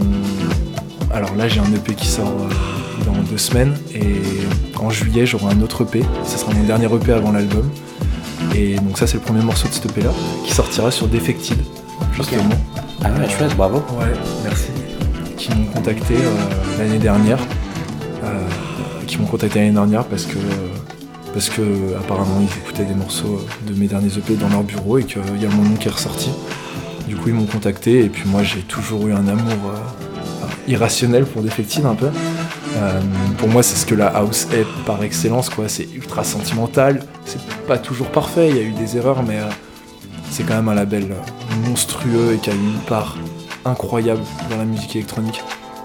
Donc je suis extrêmement flatté et honoré d'avoir euh, quelque chose qui sort chez eux. Et je suis d'autant plus honoré qu'ils m'ont invité à jouer sur leur festival en Croatie là. Génial. Ouais. Cet été En août, ouais. Ils font le Defective Croatia, qui est un festival en Croatie.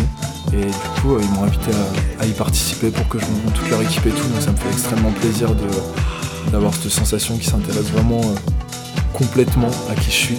Pas seulement à sortir un EP de moi, mais que plus globalement, ils s'intéressent à, à qui je peux être. Et du coup, euh, je trouve ça super intéressant. Donc ça, c'est le premier morceau. Le premier morceau qui s'appelle The Power and the Blessing of Unity. Exactement.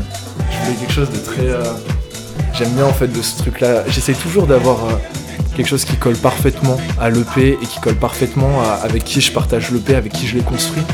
Et là, c'était construit avec Defective et Defective pour moi, il y a toujours eu quelque chose d'extrêmement naïf. Ça a toujours été un message ultra positif, ultra naïf, ultra pur. Et, euh, et j'ai ce côté-là dans ma musique que j'avais pas forcément exprimé, mais j'ai toujours une volonté très euh, sociale, un truc. euh, je sais que moi, quand je suis en, quand j'étais en soirée, quand je suis en soirée, quand je partage quelque chose avec mes amis, quand on écoute de la musique ensemble, je suis extrêmement, euh, je suis extrêmement dans l'unité, quoi. Je suis vraiment très très dans le partage. Il y a déjà des musiques, je me suis déjà retrouvé euh, des musiques à, en- à vraiment enlacer mes potes, à vraiment euh, être très très proche d'eux parce que euh, y avait ce truc d'unité ensemble et de partage. Et du coup, j'avais envie d'exprimer ça. C'était une occasion pour moi de revenir à ça et quelque chose de peut-être moins mélancolique que j'ai pu faire aussi. Et du coup, je suis très content d'avoir pu le faire. Et donc, c'est pour ça que ça s'appelle The Power and the Blessing of Unity. C'est vraiment pour cet amour du partage avec les gens et d'être ensemble.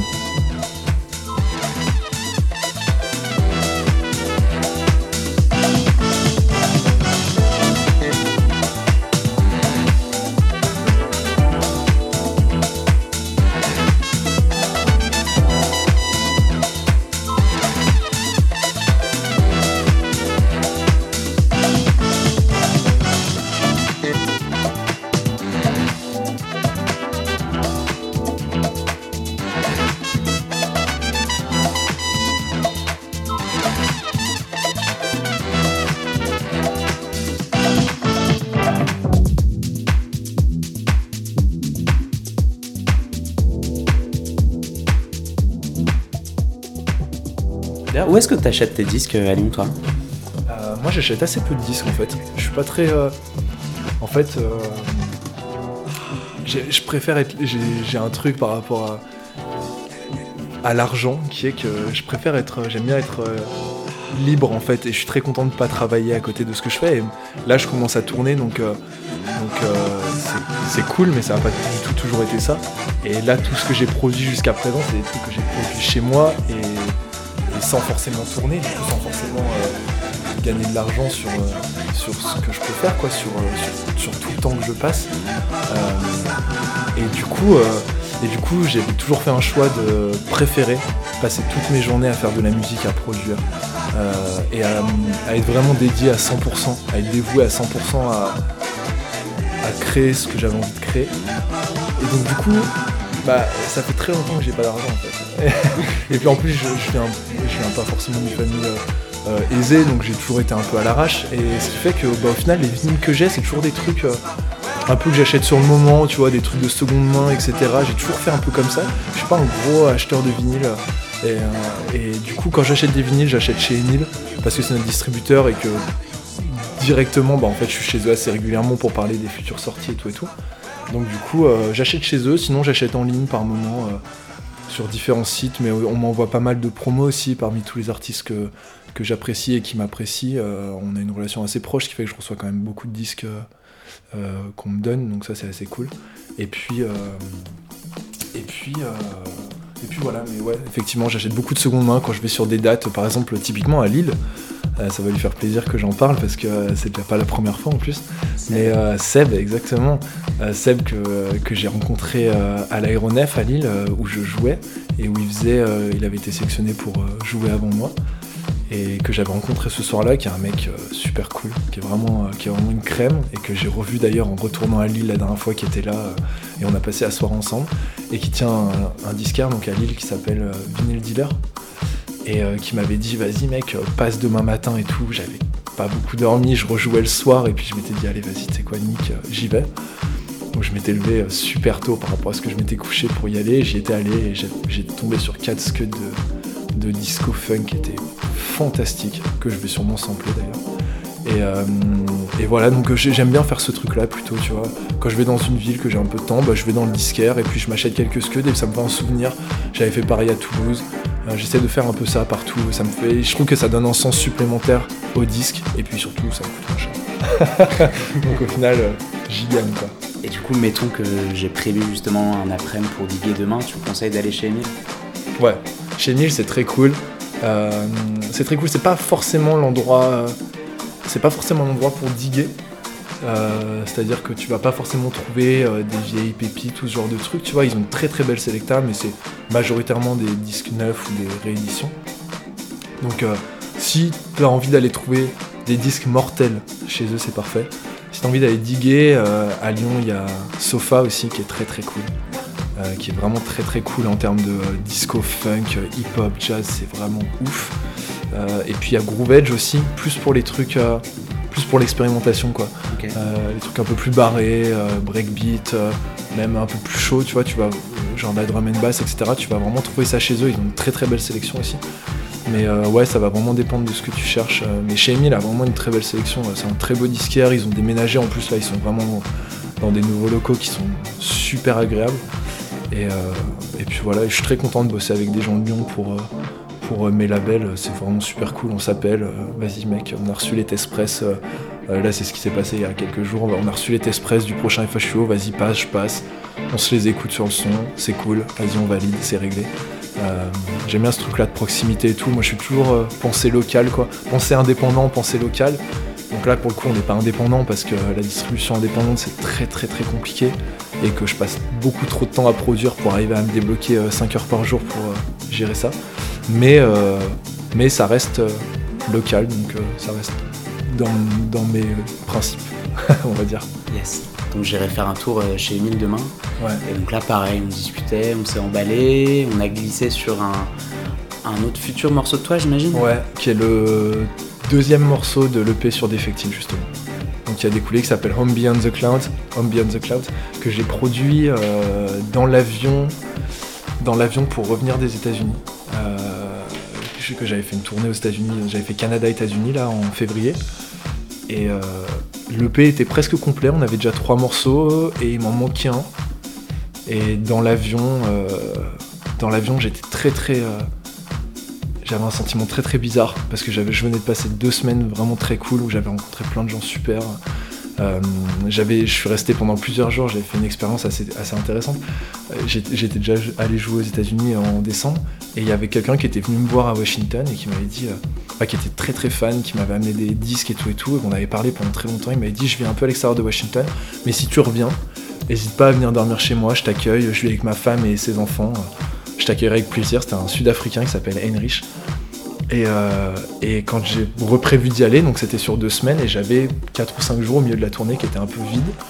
Et euh, je l'avais contacté en mode, bah, si t'étais sincère dans ce que tu m'avais proposé, je serais très heureux de venir chez toi. Génial. Et il m'a dit, bah mec, euh, t'as une chambre, vas-y, viens. Et du coup, j'étais arrivé à Washington extrêmement fatigué, parce que j'avais joué à Toronto le, vendredi soir, j'avais pas dormi pour prendre l'avion pour aller à Montréal, j'avais toujours pas dormi, j'avais joué à Montréal, et j'avais pris l'avion juste après Montréal pour aller jouer à Washington l'après-midi, dans un garage, une, soirée en journée. Et du coup, euh, coup, j'étais très très euh, fatigué, vraiment extrêmement épuisé par le décalage horaire, les quasiment 72 heures euh, sans dormir. Et l'ambiance était tellement chaleureuse, je retrouvais mes amis de Washington euh, que j'avais pas vu depuis un moment. Du coup, c'était très très très très cool et on avait passé un super moment. Et après, on était parti chez lui, donc euh, du coup très très loin en fait de Washington au final, donc c'était assez marrant. Paumé dans le Maryland et j'avais passé 4 jours chez lui, bloqué par une tempête de neige. Et donc on avait passé 4 jours. euh, lui il voulait que je lui partage que je partage des choses avec lui donc euh, je lui avais fait écouter plein de choses un peu des inédits on s'était fait des sessions euh, des trucs comme ça il me faisait écouter des choses qu'il avait produites et c'était un moment euh, vraiment extraordinaire. Et puis après ça donc du coup j'étais allé à New York. Pareil j'avais dormi chez des amis de New York que j'adore notamment Ryan avec qui j'avais fait un back to back et, euh, donc tout ça c'était tellement d'émotions. Et en même temps j'étais tellement épuisé par tout ce qui venait de se passer. Et puis euh, j'avais très envie de retrouver mon chez moi. Comme je suis très casanier j'ai un, truc très particulier avec chez moi. C'est vraiment euh, une partie de moi et je me sens pas forcément toujours à l'aise quand je suis pas chez moi. J'ai très envie de revenir dans mon truc et euh, du coup il y avait cette espèce de truc de vraiment j'étais on était paumé euh, paumé à je sais pas combien de mètres au-dessus de l'Atlantique. Et je voyais je, me voyais rentrer chez moi après ce voyage très compliqué. Et, euh, et donc du coup c'était à la fois sur le sur tout le c'était vraiment une espèce de d'illustration de ce que peut être un, voyage même euh, initiatique n'importe quoi en fait. N'importe quel départ de chez soi tu vois. Il y avait vraiment ce truc de toute l'expérience qui était à la fois extrêmement compliquée à la fois personnellement extrêmement intéressante et épanouissante. Et quand même le plaisir de rentrer chez soi. Donc il y avait vraiment tout ce truc là et euh, je sais pas ça a donné euh, ça, a donné ce morceau là que j'ai fait dans l'avion et que je leur ai directement en rentrant. Et ils m'ont dit bah voilà on, on l'a c'est bon on a le P. Et donc voilà c'est pour ça que je l'ai choisi pour l'écoute Nickel.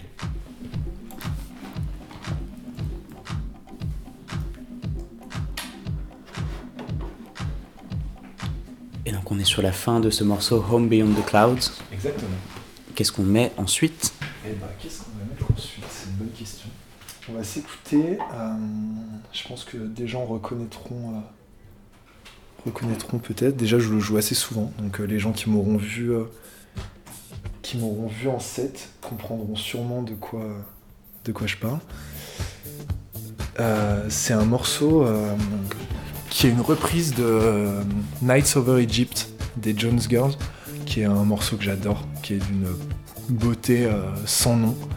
Et, et là, c'est une version, donc c'est une reprise de ce morceau-là, qui a été par un groupe qui s'appelle Incognito, et qui est remixé par Masters at Work. Et euh, il y, a une version aussi de MJ Cole sur euh, l'autre face qui est euh, en mode UK est super intéressante. Mais bon, moi, ma version, c'est celle-là, celle qui me touche le plus. Et voilà, j'avais envie de passer un morceau vraiment la house, quoi, genre vraiment typiquement house. Et ça, c'en est un parfait exemple de ce qu'est la house, quoi.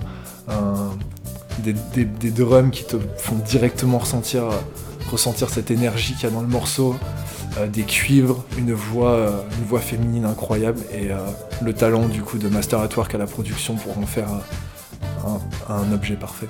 Donc voilà pourquoi j'ai choisi. Allez, et donc on écoute Masters at Work qui Masters Work. Incognito Nights Over, Nights Over Egypt. Night Over Egypt.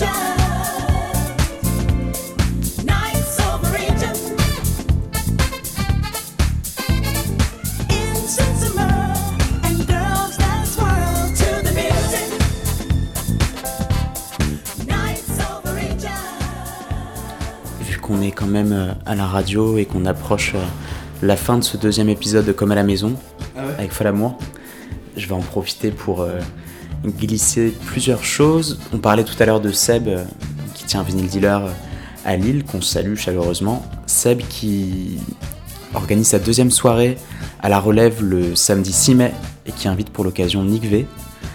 Donc il m'a demandé de faire sa première partie. Et, euh, et donc on jouera avec Nick V. Euh, Seb jouera aussi dans son duo Too Many Cars in the Kitchen. Et pour clôturer cette belle soirée, il me semble que c'est Bolton des Welcome to My Flat qui, qui fera le, closing. Donc ça c'est le samedi 6 mai. Euh, la semaine juste après ça, avec mes compères des Super Groovalistiques qui ont lancé comme à la radio il y a maintenant un peu plus d'un mois, on invite Midland au Magazine Club. C'est la première et la dernière date qu'on produit ensemble le magazine qui ferme le 14 juillet. Et donc on invite Midland pour une soirée Wild Loustic, qui est la contraction Wild Cake et Super Groovalistique. Donc ça c'est le vendredi 12 mai. Et on enchaîne en beauté le week-end juste après avec l'anniversaire de la Biche et le Renard, qui fête ses un an. Euh, c'est là qu'on s'est rencontré avec Bruno Folamour et la Biche Renard, donc Candice, Louis, Stephen, euh, qu'on salue aussi bien euh, à l'antenne en ce moment, qui prépare un gros week-end avec euh, les associés Alex Durac de mémoire le vendredi soir, le vendredi 19. Il y aura un open platine le samedi avec euh, des activités euh, extra sur lesquelles il n'a pas encore communiqué. Et le dimanche, donc Bruno, Flamour, toi tu seras là pour ma résidence mensuelle, la Domingo. Ce sera le sixième ou le septième, je sais même plus. Quand on aime, on compte vraiment plus la preuve. Donc là, c'est un format du dimanche à la cool. On est euh, chez la Biche et le Renard, donc c'est évidemment gratuit. Ils ont une belle terrasse bien ensoleillée. Moi, je fais des ponches euh, maison pour l'occasion. Je ramène plein de fruits du marché d'Oisem. Donc, euh, ce sera une belle manière de clôturer l'anniversaire de la Biche et le Renard, de se revoir, de profiter du soleil lillois le 21 mai. Voilà pour l'agenda. Et euh, tant qu'on est sur l'agenda, je vois, j'ai vu tout à l'heure sur ta pile de disques un, un disque de Cortex qui est programmé au Maki Music Festival, dont la troisième édition, troisième ou quatrième Mince, on va se faire taper sur les doigts. Ouais, surtout qu'en plus, moi, c'est, c'est hum, plus ou moins mon agence, euh, du coup, euh, les gens qui me, qui me gèrent, qui gèrent le maquis. Donc, euh, je pense qu'ils vont vraiment m'en vouloir. Cécile, qu'on salue aussi ce soir. Cécile, Donatien, François, qu'on salue, qu'on salue très fort. Et excusez-moi pour le début. Donc troisième ou quatrième, et peu importe, ce sera encore une belle édition du Maki. Donc Cortex est programmé, ou donc toi Bruno, euh, t'es programmé aussi sur le Maki cette année? Ouais, exactement. et Je suis très très content d'être dessus. euh, euh, j'ai entendu que des super choses. J'ai jamais eu l'occasion d'y aller parce que c'est à Paris et que je tourne quand même pas mal. Donc du coup, euh, j'ai jamais eu trop l'occasion d'y aller. Mais euh, vu les programmations qu'il y a eu euh, chaque année et puis vu celle-ci, euh, je suis extrêmement excité de- d'en être. Et je suis très pressé. Puisque donc de mémoire, euh, sur cette édition du euh, il y a Rush Hour qui fête ses 20 ans, avec euh, Antal, Honey, Swashiterada et d'autres. Euh, ils invitent euh, Bekook, qui a une formation live euh, qui, qui- qui propulse une funk euh, hyper puissante. euh. donc on découvrira euh, le premier week-end de juillet au parc de Carrière-sur-Seine, le samedi 1er et dimanche 2 juillet, si je dis pas de bêtises. Voilà, donc on se retrouvera au Maki. Et donc on arrive sur la fin de cet épisode. Quel dernier morceau t'as envie de mettre? C'est déjà le dernier moment du, le moment du dernier morceau. Qu'est-ce qu'on va se mettre en dernier morceau? C'est une très bonne question.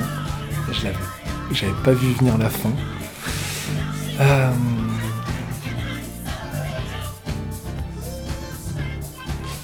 J'hésite vraiment. J'hésite vraiment. Je crois que je vais faire le gars émotionnel et, euh, et j'ai ce qu'il nous faut. Donc là, on est en train d'écouter donc, toujours le Nights Over Egypt euh, de Incognito remixé par Master at Work. Et là, le prochain morceau, on va se mettre quelque chose de très très très très très émotionnel, euh, qui est pour moi un, de mes plaisirs, euh, un de mes plaisirs secrets euh, depuis, quelques années déjà. Donc il y a un morceau de Ruby Turner, I Will Rather Go Blind, qui est une chanson sur le fait de voir quelqu'un partir et de préférer être aveugle plutôt que de voir ça. Et c'est un morceau extrêmement, extrêmement lourd de sens et extrêmement beau. Et je je trouve ça bien de finir là-dessus. Je trouve ça pas mal. Bon, on va presque se quitter en larmes. C'est super beau ce que tu dis. Ça m'est déjà arrivé d'être très torturé sur ce morceau. C'est vraiment très très très beau. Mais, euh, mais j'espère qu'on se quittera avec le sourire plutôt. Ouais, c'est sûr. Allez, on écoute Ruby Turner, I Would Rather Go Blind. Qu'on va se faire un kiff parce que c'est vraiment très très beau. Ça, les mecs qui vont, qui vont arriver jusque-là, ils vont être très très très contents d'être arrivés jusque-là. Ça, c'est un peu le. Je suis très content parce que c'est un peu le, le, remerciement pour les gens qui auront passé euh, ces deux heures avec nous. Et, euh, et c'est un peu le kiff. Ouais. Something deep down in my soul just see crying now. When I saw you and that girl, you just on by. I would rather, I would rather go blind, babe. Than to see you, see you walk away from me. Don't wanna see you go, go. See, I love you so much. I don't wanna see you let me know, babe. But one more thing on one. Don't wanna be free, no, y'all. I was just I was just,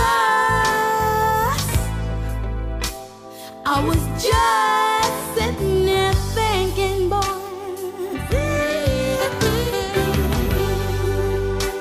When the reflection in a glass that I held in my lips now, baby, reveal the tears that were on my face. I know, oh, yeah, babe. I would rather, I would rather go blind, boy.